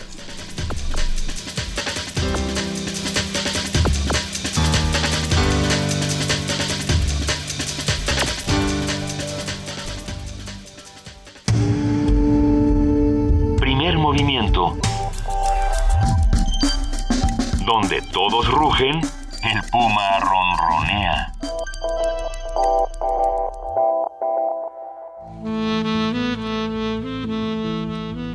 Es hora de poesía necesaria.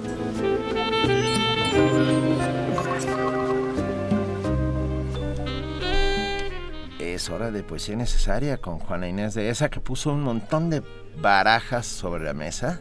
Este, sí, pero es que mira, te voy a explicar. A ver, ¿qué pasó? Mira. Es, que mira. es que mira. Todo es culpa de los amigos que tienen, de los seres con los que se anda juntando uno. Y entonces estaba yo hablando con un amigo hace poco y me, recordaba este poema de Miguel Hernández, Un brío por la pena casi Bruno, un soneto eh, de Miguel Hernández.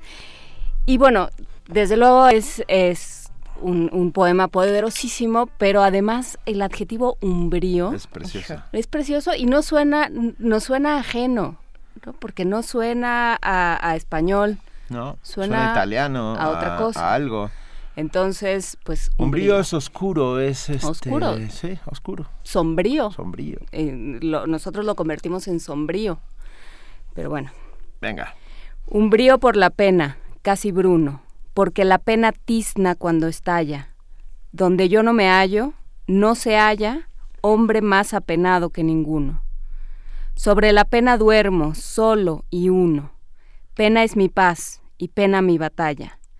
Perro que no me deja ni se calla, siempre a su dueño fiel, pero importuno. Cardos y penas llevo por corona. Cardos y penas siembran sus leopardos, y no me dejan bueno hueso alguno. No podrá con la pena mi persona, rodeada de penas y cardos. Cuánto penar para morirse uno. Primer movimiento. Escucha la vida con otro sentido.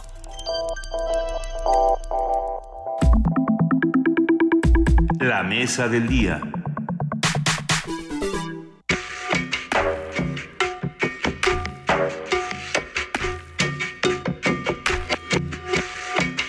Originario de Degollado, Jalisco, Rafael López Castro estudió en la Escuela Nacional de Artes Plásticas y posteriormente colaboró en la imprenta Madero, bajo la dirección de Vicente Rojo.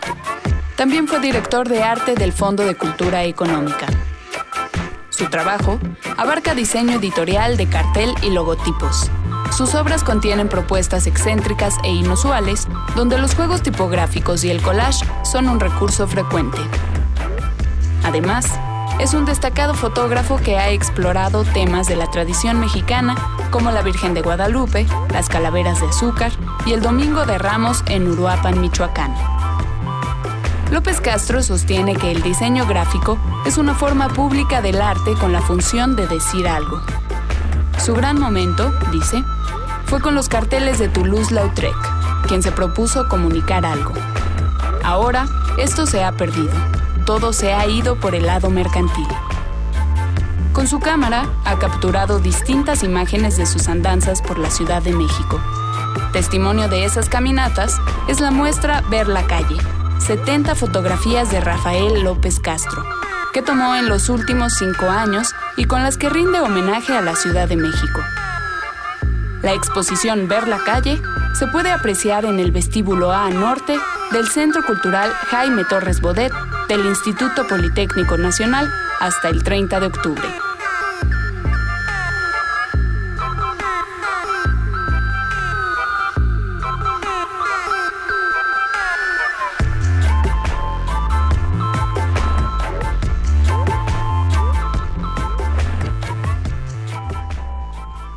Yo nací en un cerro de Jalisco y solo la Ciudad de México me emociona más que mi tierra. Recuerda en una entrevista a Rafael López Castro.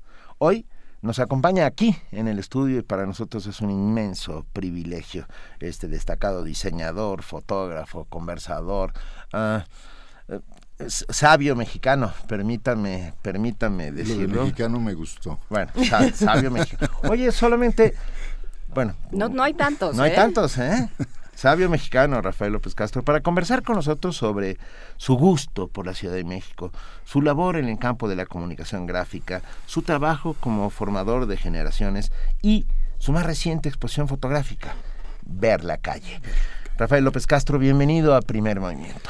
Me siento muy contento de estar aquí y estar nervioso, rodeado de gente que quiero, porque toda la historia de mi vida es la gente que quiero ha hecho por mí todo lo que soy. Eh, esa frase que, inventé un día es una forma de decir la realidad. Yo nací en un cerro, cerro. Eh, para ver la casa más próxima había que levantar la mirada cuando menos a unos 10 kilómetros. Entonces nos trajeron a la Ciudad de México con una pretensión que no sé si cumplí, pero que amorosamente sigo para que aprendiéramos a leer y escribir. Nuestros amados campesinos de los que orgullosamente formo parte, eh, pues no tenían dónde leer ni dónde escribir. Y el silabario de San Miguel nos ayudó a aprender a leer y escribir. Y yo tuve dos abuelos maravillosos. Emeterio Castro, que siempre, cuando ya yo empecé a leer, me dijo, ándele, mijo, léame. Wow, y me hizo un lector. Qué bonito. Y luego había otro, queridísimo igual. Bueno, siempre quiera, quiera la gente igual, ¿Es lo mismo? Yo no lo sé, ese rollo nos lo vamos a echar en algún momento. El otro, Mariano, Mariano, el papá de mi papá, dibujaba. Y entonces desde ahí, desde como desde quinto año de primaria, yo digo que empecé a ser diseñador gráfico, porque el abuelo Mariano me decía, no, no, no, no, ese dibujo que usted hizo está muy mal. Las mujeres no son más grandes que las casas. Yo aplicaba mi teoría. Pero perdón, sí son más grandes que las casas. Sí, claro. De eso, se Tenías razón, Rafael. Pero era un asunto figurativo, Estábamos todavía en lo figurativo. Porque en ese manejo mío de la perspectiva, yo ponía una mujer grandota de toda la página y a lo lejos una casita. Y yo le, le, explicaba a mi abuelito, me dijo no. Y me empezó a ayudar a dibujar. Ellos dos son el arranque, el gusto, uno por leer y el otro por dibujar. Yo creo que diseño gráfico, con el tiempo, lo entiendo, es el, el oficio para leer, para decir con claridad, y ahí hay grandes maestros que yo tengo, para decir con claridad que una página se puede leer. Diseño gráfico es el oficio que ayuda a que la gente te lea con gusto. Nada más de poner con Joaquín Díez Canedo, otro de mis grandes maestros en la editorial Joaquín Mortiz. Se pasaba horas enteras. ¿Cuántas líneas puedes cortar en una página? ¿Cómo puedes cortar? ¿Qué ancho debe tener la columna para que leas con comodidad? Todo eso es diseño gráfico. O sea, que diseño gráfico empezó Sí, con Gutenberg sí, y el grabado. Con ellos empezó. Para mí diseño gráfico es el oficio para que la gente lea y vea con gusto. Qué bonito.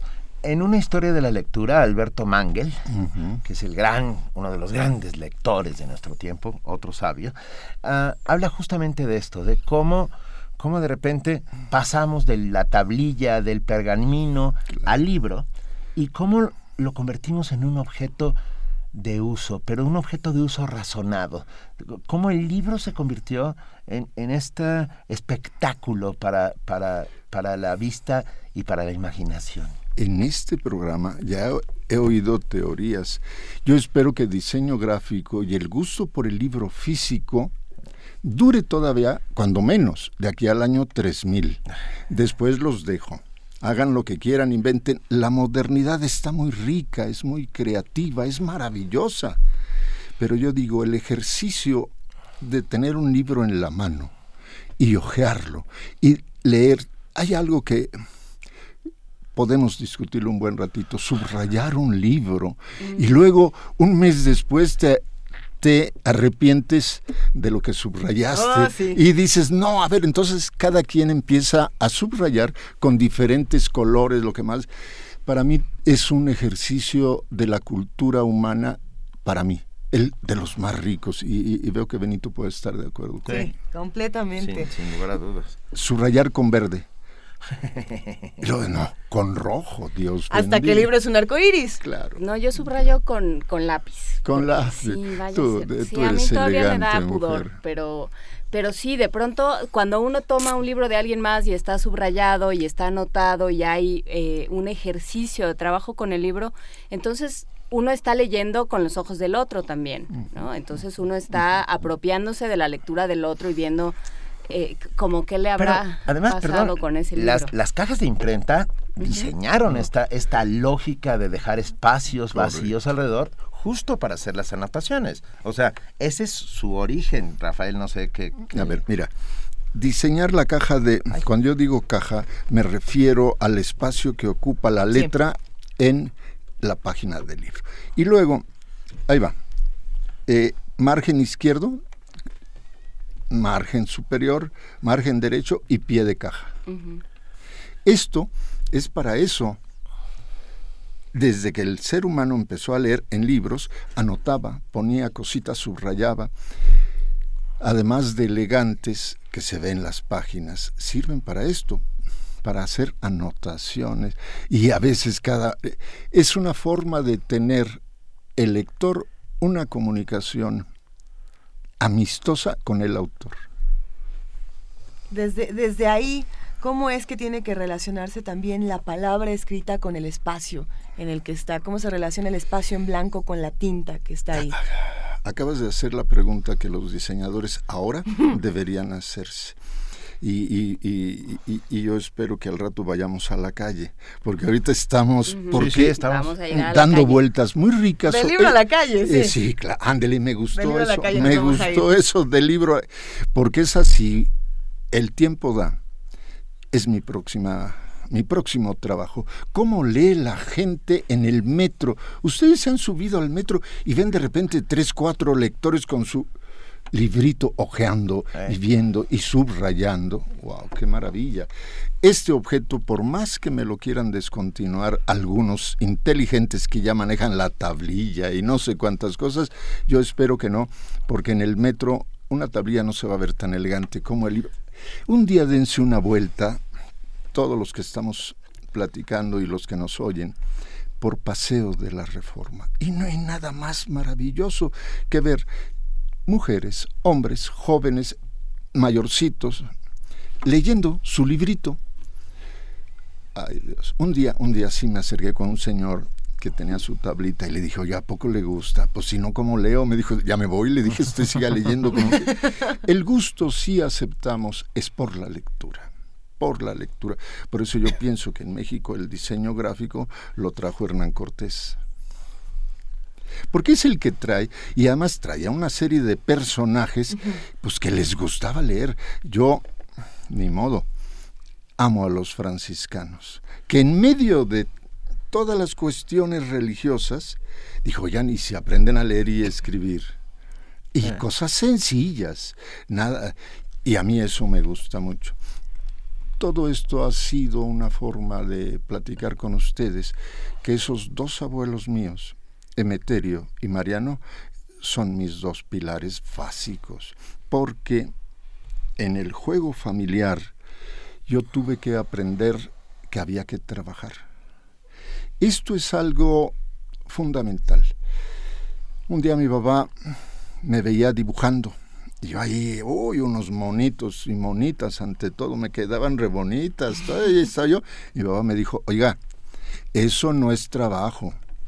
Eso es para divertirse. Y desde entonces yo me propuse que quería vivir divirtiéndome. Y entonces junté diseño y dibujo, letra y dibujo, y empecé a hacer mis primeros libros exactamente en el año 66, con otro gran maestro, Carlos Floreseras. Él me decía, cuente bien las letras, pero no sea tonto, lo iba a decir de otra manera, no sea tonto, cuente bien las letras. Y en una columna de tal medida, no debe haber más, y jugábamos. Cuando mencioné a Joaquín Díez Canedo, me acordé que él le hacía ajustes pequeñitos para cerrar la caja a los grandes autores, ¿eh? Y luego llegaban y hacían corajes. Pero Joaquín, me les quitaba un la, un el. Uy, sí, la, y el, y, Conozco y lo- autores que enfurecerían. Yo sí, sí, prefiero no decir nombres de esos autores porque yo, yo, yo era el achichincle gráfico de Joaquín Díez Canedo. Pero gracias a Joaquín Díaz Canedo, muchos de esos grandes autores se volvieron grandes. Gracias. Por quitar los él, los las. Por ejemplo, Sí. Ibargüengoitia. Por ejemplo, Ibargüengoitia se lo debemos a, a don Joaquín. a don Joaquín. Y Sí. bueno, y, y José Emilio Pacheco también. José Emilio Pacheco. Y José Agustín. y, estoy- y toda esa generación. Te tenemos, mira, aquí hacemos comunidad todo el tiempo, Rafael López Castro. Eh, la gente está ahí. Parece que estamos solos en esta cabina semiespacial, ¿no?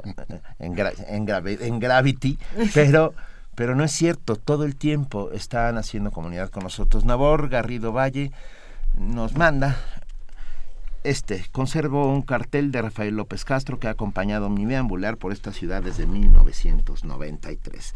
Y nos manda este cartel espectacular que hiciste en el 93 sobre una exposición diseño gráfico en el Museo Carrillo Gil. ¿Lo recuerdas bien? Sí, lo recuerdo muy bien y le agradezco que sea ese el cartel porque originalmente, ya tiene su rato el, el cartel, perdón, originalmente estaba hecho solamente la parte de arriba, el chapulincito con esas hermosas piernas, para un encuentro de mujeres. Y entonces estas mujeres que empezaban en su lucha bien chévere, eh, feminista, me, me dijeron, perdóneme, las mujeres no tenemos piernas de, eh, los chapulines no tienen piernas de mujer, quite esa cosa. Ay, Dios bendito. Y lo quité. Y no fue el cartel. No. Y no fue el cartel. Yo dije, no, no, no, es que yo quiero decir que me gustan mucho las piernas de mujer y que hasta en los chapulines las veo, pero esa... Me Ah, no, no, no, no, no, ya me dijo, no explique nada. Y entonces se acercó esa exposición y yo dije, para explicárselos gráficamente, voy a poner ese chapulincito amado En, otro en mi, lado. en, mi, En mi- ca- en mi cabeza. Ese Eh, perfil, eh, yo supuse es- que eras tú. ese perfil es mío. Eh, y entonces, Que además utilizaste esta, la vieja técnica casi de las sombras recortadas. recorte, ¿no? correcto, correcto. Qué bonito. en el juego de fotógrafo dibujante, ahí es a partir de una foto yo empecé a tapar de negro todo. Y quedó eso y dije ya, para que no, no después me, me digan algo así de que me estoy elogiando. No, A ver, te Nos propongo que abramos la puerta y nos vayamos a ver la calle. A ver, va, Va. acepto. ¿Cómo vemos la calle? ¿Cómo vemos? A ver, ahí va. En ese origen rancherito mío, en ese origen rancherito mío del que soy orgulloso, muy orgulloso, todavía soy de los que se conmueven, nada más veo así que, que está verdecito y me gusta. Entonces, un día llegamos a la Ciudad de México, yo era un jovencito de cinco años. Entonces, de ver verde, verde y empezar a ver esta ciudad, fue un diciembre, empezar a ver esas casotas. Me acuerdo que unos añitos después mi padre un día llegó y dijo, fíjate, él acababa de entrar a trabajar, fíjate que vi que están construyendo un edificio muy grande. Y él usó el término como de aquí a la luna. Y era nada más una forma rancherita de platicar. Y desde entonces la ciudad empezó a causar una fascinación, tanto que alguna vez tuve una, yo le digo sueño, fantasía en sueño, y ayúdenme a decirlo correctamente, de que la luna se quedaba ahí, en la torre latinoamericana. Y que ahí la podíamos ir a, a ver en todas esas fantasías infantiles. Y empecé a caminar la calle a caminarla, con un gusto que hasta la fecha lo hago. Desde Miscuac hasta a veces me he ido hasta la villa de Guadalupe y nada más por el gusto de verla, de verla. Y entonces fue para mí pues parte de mi oficio. Por eso a mí me gusta presumir que soy sí diseñador, fotógrafo. Caminar la calle para mí con una camarita es, es muy rico. Y es ahí donde hace muchos años, platicando con otro gran maestro, gran amigo, mi hermano mayor, Vicente Rojo.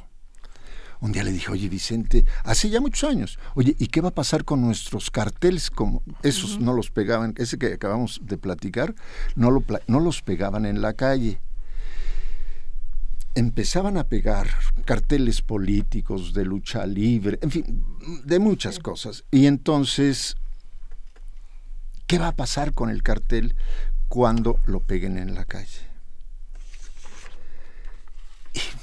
Se fue pasando el tiempo hasta que hace unos tres años yo dije, porque ya había caminado mucho, y ver cómo alguien llega y pega un cartel y ese cartel no dura 24 horas, porque alguien pasa, lo raya, lo pega, lo rompe. Le ponen otro encima. y luego, y luego vienen. A veces hay por ahí algún ejemplo en, esta exposición de la que estoy haciendo una introducción. Eh, le pegan el mismo, el mismo porque, porque ya no se lee el anterior. Cuando diseño gráfico llega a la calle, cumple su mejor función, que lo lea mucha gente, eh. que lo vea. A mí y aquí me da mucho gusto estar en esta casa. Eh, me gustaría ver más carteles culturales en la calle. Nos ganaron esta lucha todos los carteles de centros nocturnos, que no está mal, que no está mal, de diferentes temas, de conciertos rock and rolleros, todo esto, pero a mí me gustaría que también hubiera de la cultura. A mí me gustaría que este programa en el que estamos y que oigo todos los días de 7 a 9, 9 y media, eh, tuviera un cartelito de repente, pero no, no aquí en la esquina, sino en esquinas lejanas. Un día empecé a caminar con mi camarita y me di cuenta que cuando diseño gráfico llega a la calle, se transforma en una obra abstracta. Por esto que comentábamos, que todo el mundo llega, le pega, le quita, le dibujan todas las majaderías que se les ocurre, le ponen, sirve para que la gente escriba en la calle también. Y, y luego estos pegotes uno sobre otro y sobre otro y quién le quita y demás. Y yo dije, yo quiero retratar eso. Yo quiero retratar eso porque es el heroico final de mi oficio, de mi oficio, cuando llega a la calle. Y voy a decir algo que el maestro rojo me va a tener que perdonar. Se vuelve más hermoso, porque se vuelve abstracto. ya nadie. Y un día por cierto, de una vez démosle el crédito, le doy el crédito a Vicente. Un día, después de tomar esta serie de fotos, llegué y se lo presumí, y adivinen qué fue lo que festejó. Qué buen fotógrafo eres. Mira, nos escribe alguien que también hace comunidad constantemente con nosotros, que es eh, Ricardo Peláez, mm. dibujante, amigo, monero, melómano, también uno de los curadores musicales de, esta, de este primer momento, dice, yo tengo en casa en toda su majestuosidad el de No pasarán, con el general Sandino apoyando su pierna en la palabra pasarán. Larga vida del maestro López Castro, dice. El cartel como vehículo ah, ideológico. Claro. Mira, como ya, de, como ya deben sospecharlo, yo soy alumno, primero, de, y hay que decirlo, de Toulouse-Lautrec, que es el que inventa el cartel cultural en la calle. Uf, y, pero como esos... El Moulin Rouge, los, los, viejos cabarets de París del 800. Y entonces el arte en la calle, yo digo sí, a mucho orgullo.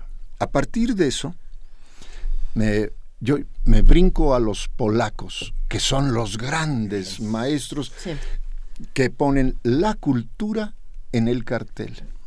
Sí. Y, y luego los que siguen para mí, queridísimos, los cubanos. Yo ya iba a Cuba en ese tiempo. Fui algunas veces y hacía todas las bromas, la voy a volver a hacer una de ellas. Decía, lo que más me gusta de Cuba es la calle, porque estaban los cartelitos que a mí me gustaban, de puros monstruitos que después fui conociendo, tratando, y que algunos vinieron a México, en fin. Y después de esto, un día, ya quizá desde mis viajes a Cuba, yo empecé a hacer carteles y hay que darle el crédito a Imprenta Madero.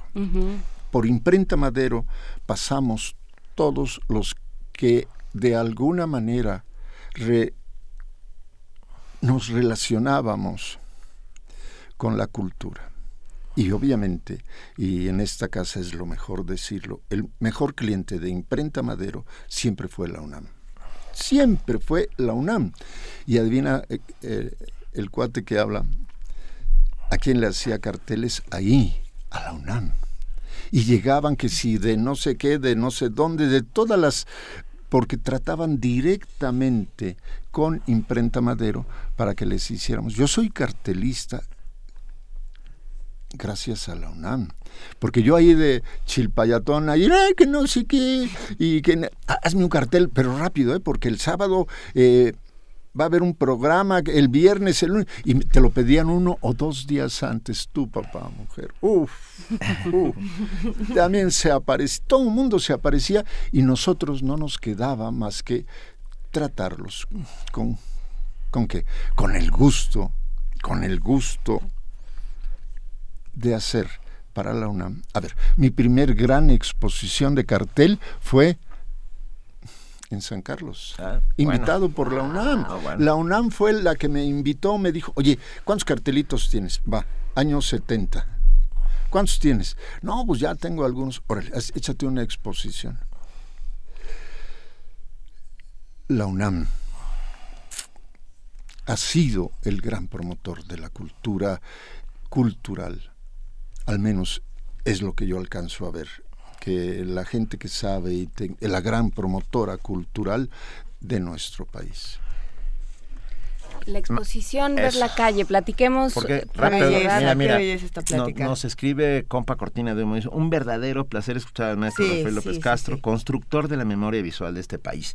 Pero que nos dé datos de la exposición. Ahí va. ¿Dónde es? queremos ah, ir, queremos ir. Ahora sí, ya las próximas dos horas las puedo dedicar a eso. Finalmente hicimos la exposición, fuimos, eh, a ver, como autor no hay nada peor que revisarse. Y siempre me la pasé revisándome porque lo... No, no, están re feos, no, están más grandes. Hasta que por fin dije, ver la calle. Hubo otro, mirar, no, es ver. Y en esos juegos que uno de repente, no, eh, eh, yo no miro, yo veo lo, miran los que se van de frente. Entonces salía ya con esa intención y caminaba las calles. Por ejemplo, irme caminando por insurgentes desde eh, Extremadura hasta insurgentes. Ahí voy. Y tomando fotos de lo que a mí me gustaba. Yo creo que quien vea esta exposición va a caminar más contento la calle ahora. Porque va a ver que hay cosas que en esta ciudad se exhiben en la calle y que ya no solo te venden. Que en esta ciudad lo que está de moda es que te vendan. No- Nos ganaron los espectaculares, nos ganó el espacio eh, alto, superior. Por de ahora, las, por eh, ahora. Eso espero. Hasta ahora. Vamos Espero, mujer, Vamos a ver. que así sea, que en algún momento la cultura nuestra también ande por arriba.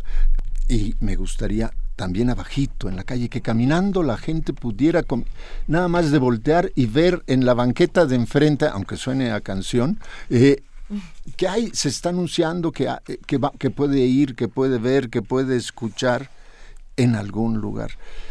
Ver la calle es ese gustito mío por descubrir, por descubrir lo que de plástico, lo que de artístico tiene la calle. Que, la, que tiene todo. La calle es el, el Sí. centro de, la, de, Sí. de todo. A mí me gustaría preguntar... eh, Espera, espera, rápidamente. sí. Perdón, 70 fotografías de Rafael López Castro, tomadas en los últimos cinco años, su homenaje a esta ciudad, a esta ciudad como bien decía Efraín Huerta, Oh, magnífica, monstruito, magnífica y odiosa, ¿no? Ey, Ciudad. ey.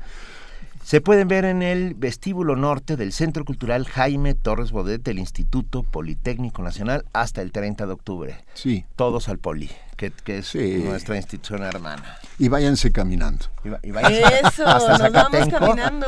Sí, nos podemos puede. ir por... Sí, claro. Uy, te- te- varias rutas. Hay varias rutas, Sí. pero la buena es pasas por los por los mariscos de Santa María la Ribera y de ahí ya te sigues hacia ¿A las sirenas? Sí. Otro gran amigo, el otro, el- fui con él, Paul Leduc, fui Bueno. con él a, a ver la exposición. El Instituto Politécnico Nacional me está organizando pláticas con jóvenes estudiantes. Y yo les digo, sí, pero la plática no es técnica, ¿eh? es ver la calle. De, no, Ah, corran. yo quiero ir a una de esas. Vamos. Soy un joven vamos. estudiante en el fondo de mi alma. Venga, Vamos, pues venga. nos vemos allá, tenemos que ir, tenemos que ir a esta exposición. Ha sido un verdadero privilegio hablar esta mañana contigo, Rafael. Se nos quedaron como mil preguntas pendientes y como cinco horas de plática, pero el tiempo Lo volvemos a hacer, come. ¿no? Lo volvemos Juana a Inés. hacer, sí, claro que Regresamos, sí. porque creo que se queda una pregunta importante y es ¿a quién le pertenece el arte que vemos en la calle? ¿A los diseñadores o a los que la están viendo? ¿no? Que ahí ya Ay, ahí empezó- entrará una discusión que podemos tener más adelante En otra mesa. Es ahí cuando el arte, la cultura, empieza a entrar al término maravilloso que, ¿cómo le dicen? Democrático. Sí. Entonces, Es- eso que han olvidado tanto. démosle, démosle toda la calidad a la palabra democrático, incluido el arte. Claro Qué que sí. Un abrazo, maestro Rafael López Castro, ah, y vamos todos a ver la calle en el Centro Cultural Jaime Torres Bodet del Instituto Politécnico Nacional. Un verdadero privilegio tenerte esta mañana con nosotros. Para mí, como dicen en mi tierra, fue un gustazo. Un gustazo. Muchísimas gracias. Muchísimas gracias. Primer movimiento. Donde todos rugen, el puma ronronea. 9 de la mañana, 39 minutos. Está ya con nosotros José Luis Paredes Pacho, director del Museo del Centro Cultural del Chopo. Del Museo Universitario perdón, del Chopo. Perdón, estuve un, un momento de, de- un lapsus. Querido Pacho Paredes, ¿cómo estás? Queridísimos, muy bien. Gusto Muy bien. en Hoy te pedíamos que hiciéramos una remembranza, un recuerdo, un, un, ay, un jalar, Un recorrido. un recorrido por esos, esos asiagos y sin embargo luminosos días del terremoto de 1985, José Luis Paredes. Claro que sí. Bueno, de entrada, eh, para hilar un poco con mi participación anterior, que cuestionaba un poco la posibilidad de hablar de un rock desde la izquierda cuando la izquierda siempre había criticado, la parte que me faltaba decir es que justamente a partir del 85 se genera una escena vinculada al rock eh, muy politizada, digamos, ¿no? Sí. Con conciertos de apoyo a los damnificados. Pero me imagino, Benito, que tú quieres que yo empiece a hablar de no de los de las movilizaciones posteriores al terremoto, sino de cómo nos tocó el mero día, ¿no? Sí, Porque el- ahí tú y yo coincidimos, de hecho. los meros dos días, ¿no? Porque fueron Sí. el 19 y el 20, esos, esos días interminables, que había un silencio espectral en las calles, que el polvo nos cubría los ojos y sin embargo nos dejaba ver mejor que nunca. Ahora sí, cada vez que yo evoco eso, este, sí, sí, sí, se me pone la piel chinita y a veces se me quiebra la voz, no, no, no tanto de melodrama, sino por las emociones encontradas, por, por justamente este contraste que estás invocando ahora, ¿no? Este, yo estaba viviendo en aquel entonces en, un edificio, en una casa como de estudiantes eh, de, la licenciatura, eh, cerca de Barranca del Muerto, muy, muy frágil. Yo constante, casi toda mi juventud la viví en el edificio Ermita, que está muy bien construido y ahí me tocaban siempre los temblores y, y recordaba que prendía el radio para ver eh, las llamadas de las gentes asustadas que buscaban consuelo con los locutores eh, desvelados. Y lo evoco porque esta misma sensación se dio en aquellos días de susto, con la diferencia que en aquel entonces yo sintonizo una estación, eh, bueno, esa vez sí me asusté a diferencia del edificio Ermita porque este era más frágil, y en Radio 1000, este, que además eran los años gloriosos del, Rock 101, este, estaban dando las noticias de el estado de la ciudad y todo sonaba muy distinto a otros otras ocasiones anteriores y además entonces llamaban a gente que fuera ahí a dejar víveres o a sí, acercarse para ayudar. Yo lo que hice, inspirado un poco por esas experiencias anteriores, que me me azoraba mucho la reacción de la ciudadanía este, y me invocaba así una, una sensación muy extraña. Yo fui ahí al núcleo Radio Mil caminando con una cámara fotográfica y ahí es que vi que había multitudes este, organizándose para partir a algún algún punto de la ciudad y ahí es donde te encontré, ¿no es así Benito? Y nos subimos a un carro y ya no volvimos a nuestras casas no sé en cuántas noches. En varias noches, porque tuvimos la suerte de ser algunos de los hijos de Doña Sociedad Civil que nació ese día. Exacto. Ah, recuerdo, y perdón que, pero bueno, es una conversación entre amigos, casi, casi. Sí. Frente, eh, recuerdo que nos subimos a ese coche y nos fuimos a, al hospital de los ferrocarrileros, que estaba atrás de, eh, del Monumento a la Madre, allí en Sullivan, que había sido usado un par de días antes ah, para congregar a los soldados que venían de diferentes partes del país a, hacer el desfile del 16 de septiembre. Y habían dejado una cocina enorme, un, enorme, una cocina industrial ah, eh, y camas en, en, este lugar que estaba medio vacío, medio totalmente completamente vacío. Bueno, hablo por lo que dices. Eh, eh, bueno, y recuerdo, ¿sabes qué, qué recuerdo siempre cada vez que, que, que siento que ah, que todo está perdido, que no hay motivos, que no sé qué? Recuerdo lo que estaba pintado en esa pared que se pintó ahí mismo con spray mientras nosotros hacíamos eh, enormes cantidades de comida para repartir, bueno, porque hacíamos lo que podíamos, pues, ¿no? ¿Recuerdas ese letrero que decía aquí lo único que tembló fue la tierra? No, no lo recuerdo. Ah, estaba puesto junto a la cocina. Sí. Ahí, ahí pasamos tres o cuatro días. Sí.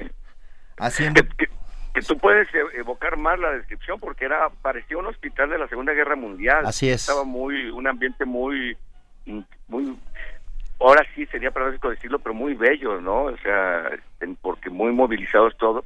La gente que estaba dentro éramos ciudadanos, que habíamos tomado todo lo que estaba ahí para tratar de ayudar. Y, y eso fue lo que hicimos durante tres días y al final nos sacaron con policías. Policías policías judiciales con pistola en mano cuando el gobierno intentó recuperar el control, porque habían perdido a la ciudad y habían perdido a los mansos ciudadanos de esa ciudad, se habían convertido en ciudadanos libres. Sí, y de ahí por eso me iba con lo del rock, también de ahí surge esta escena politizada de apoyo, incluso de géneros musicales que antes desde una perspectiva de izquierda eran despreciados, pero finalmente ahí emerge lo, lo que tú estás llamando la sociedad civil, la ciudadanía, participativa, otra visión de la izquierda, ya no a partir de ideologías preconfiguradas, mm. y es ahí donde se integra el, sentido del humor también en, como herramienta movilitaria. Bueno, ya ya existía, siempre había existido, pero más fuerte, incluso Superbarrio surge de ahí, digamos. La asamblea de barrios, ¿no? Sí, y yo digo que de ahí surge el humor también de su comandante Marcos, pero bueno, para no ir tan pronto, no no sé, porque íbamos yo te encuentro a ti y a varios amigos de, llamémosle así, de generación de primaria y secundaria, eh, y ya no recuerdo bien en esas caminatas que hasta el centro llegábamos, eh, quiénes íbamos en qué momento, pero recuerdo la llegada, bueno, el centro de la ciudad devastado, oscuro, con columnas de humo como si fuera una zona de guerra que uno ve en las películas y de repente parecía eh, el- la película esta de encuentros cercanos con una luz muy potente como si hubiera un ovni por ahí era Televisa que ahí sí había luz este y grúas rescatando las oficinas te acuerdas Por supuesto. pero toda la ciudad devastada llegamos hasta vecindades del centro después organizamos eh, incursiones en supermercados en camiones de redila que no sé de dónde salían este nos metíamos al supermercado agarrábamos el micrófono claro pedíamos permiso y pedíamos a la gente que llevara, que había tal camión ahí afuera que podía colaborar con, decíamos qué tipo de productos, eh, aclarábamos que no recibíamos dinero, cuando llevábamos, llenábamos el camión nos íbamos a este hospital o a distintos puntos de, de recaudación en delegaciones, que además la ciudad estaba paralizada y nosotros mismos, los que íbamos, los chavos en el camión, nos bajábamos a dirigir el tránsito para que pudiéramos seguir circulando nosotros y los demás. Sí fue una época muy, muy intensa y recuerdo mucho haber estado conviviendo ahí con ustedes en este... Luego nos toca caminar ahí por el parque de Sullivan, el, el segundo temblor, ¿no? Así es.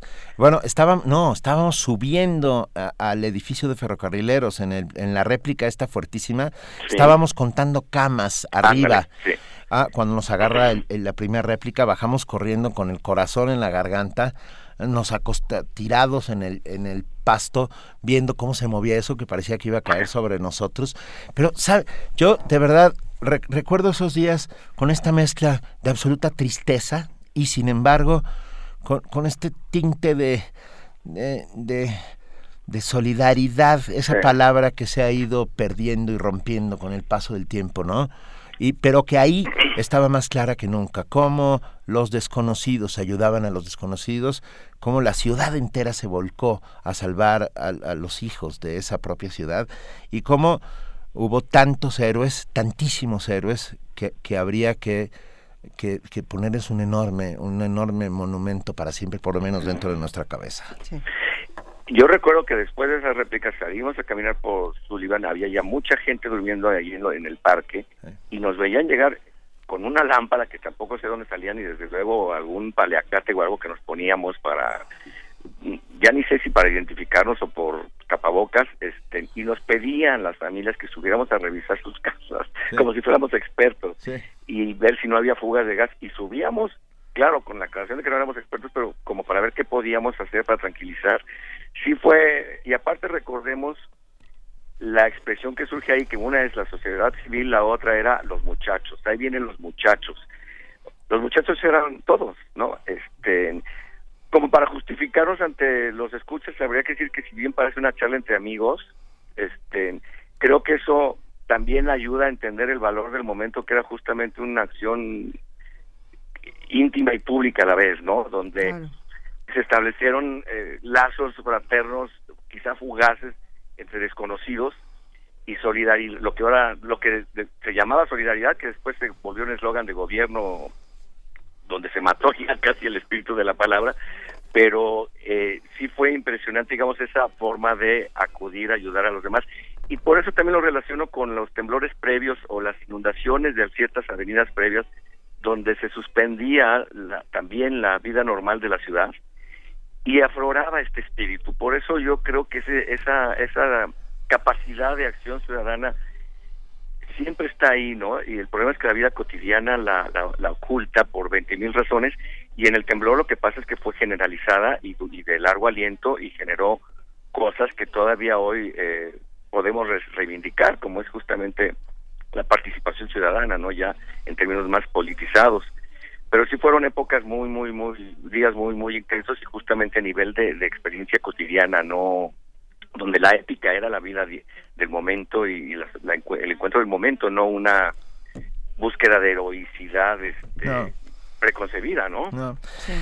A 30 años del terremoto que devastó para siempre la Ciudad de México y que nos cambió a todos, a todos los que lo vivimos, los que estuvimos ahí, que nos hizo ser de otra manera a partir de ese instante y para siempre. Sí. Ah, bueno, pues ah, por eso quisimos tener esta pequeña conversación recordando esos días. Yo quiero, a, partir de algo que dijiste, eh, la- contradicción entre optimismo y pesimismo, quisiera evocar, terminar con una frase de Scott que decía, la verdadera prueba de inteligencia es poder mantener dos ideas opuestas al mismo tiempo y sin embargo, y seguir funcionando. Decir, por pensar, por ejemplo, las cosas no tienen, que pensar, por ejemplo, que las cosas no tienen remedio y sin embargo mantenerse decidido a cambiarlas. Yo creo que eso Qué es bonito. mucho lo- una enseñanza del temblor, ¿no?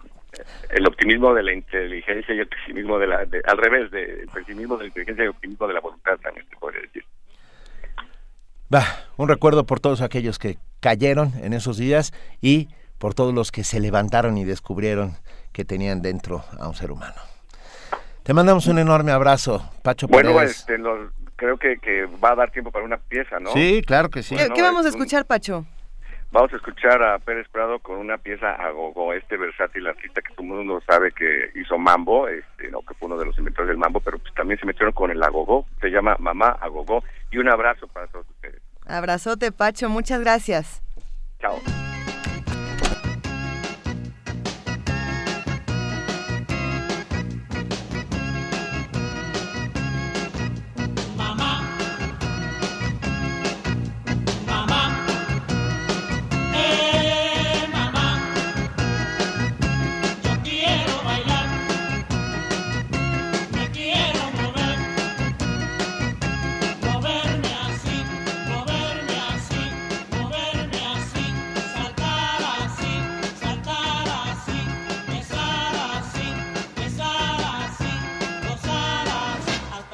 Hasta que salga el sol. Mamá. Mamá,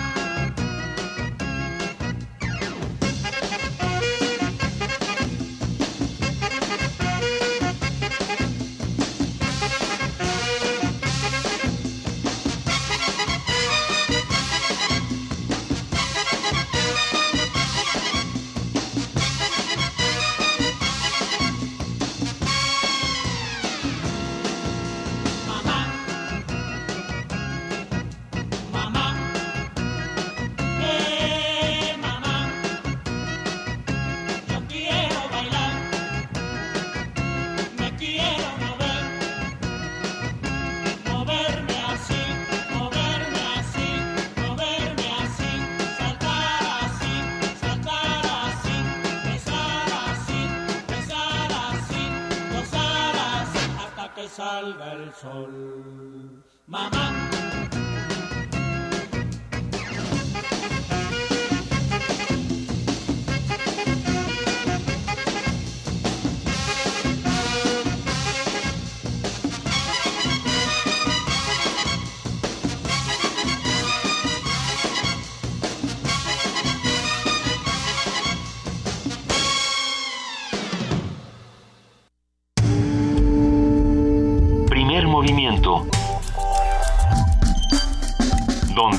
Todos rugen, el puma ronronea.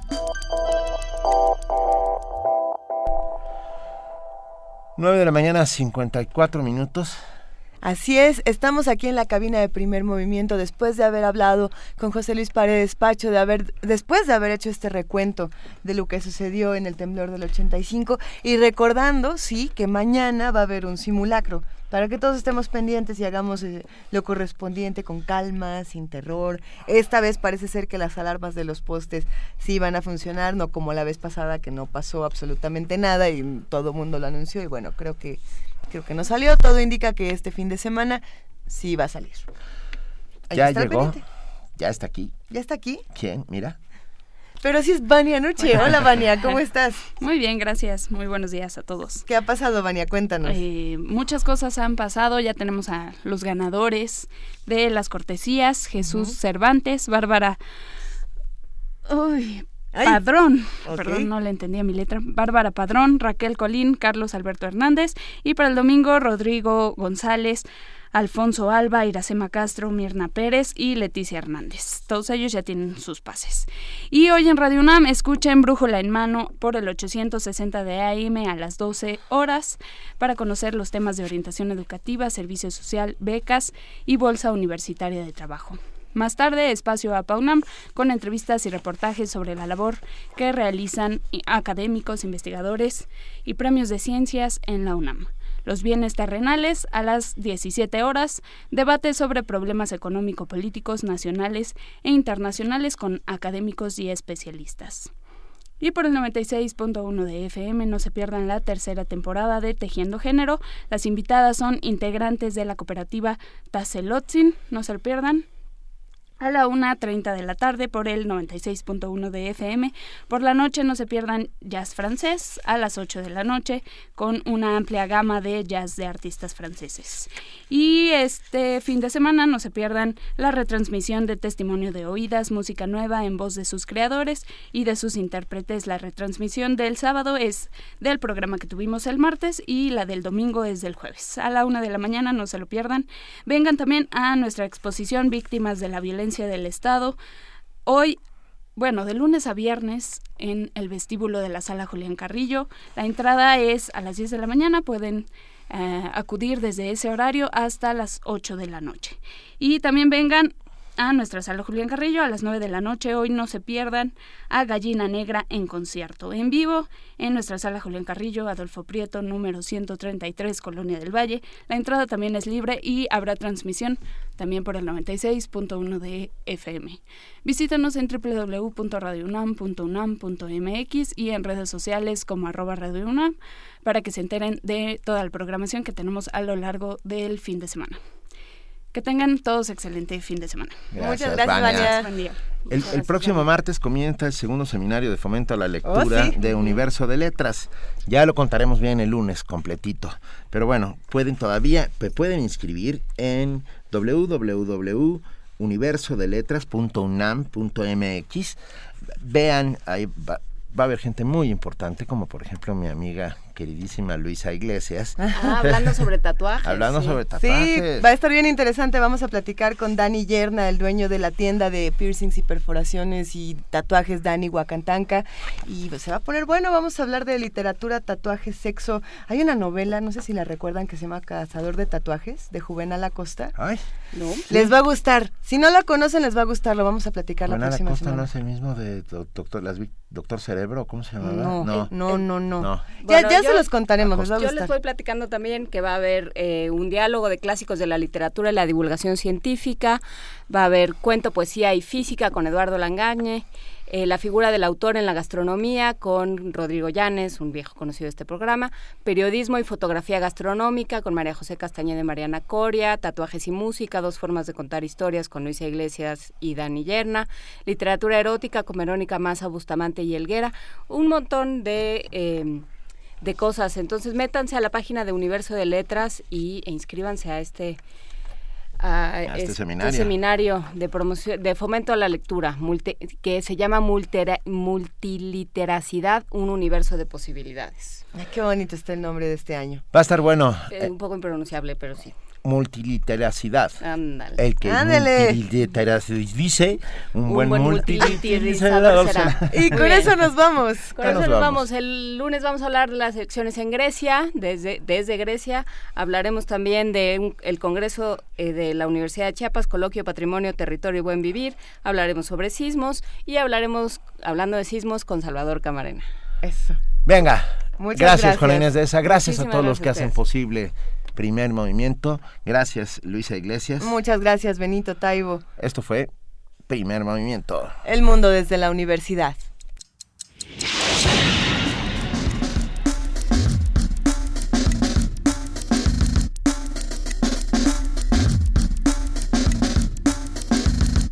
La Coordinación de Difusión Cultural de la UNAM y Radio UNAM presentaron Primer Movimiento. El mundo desde la universidad.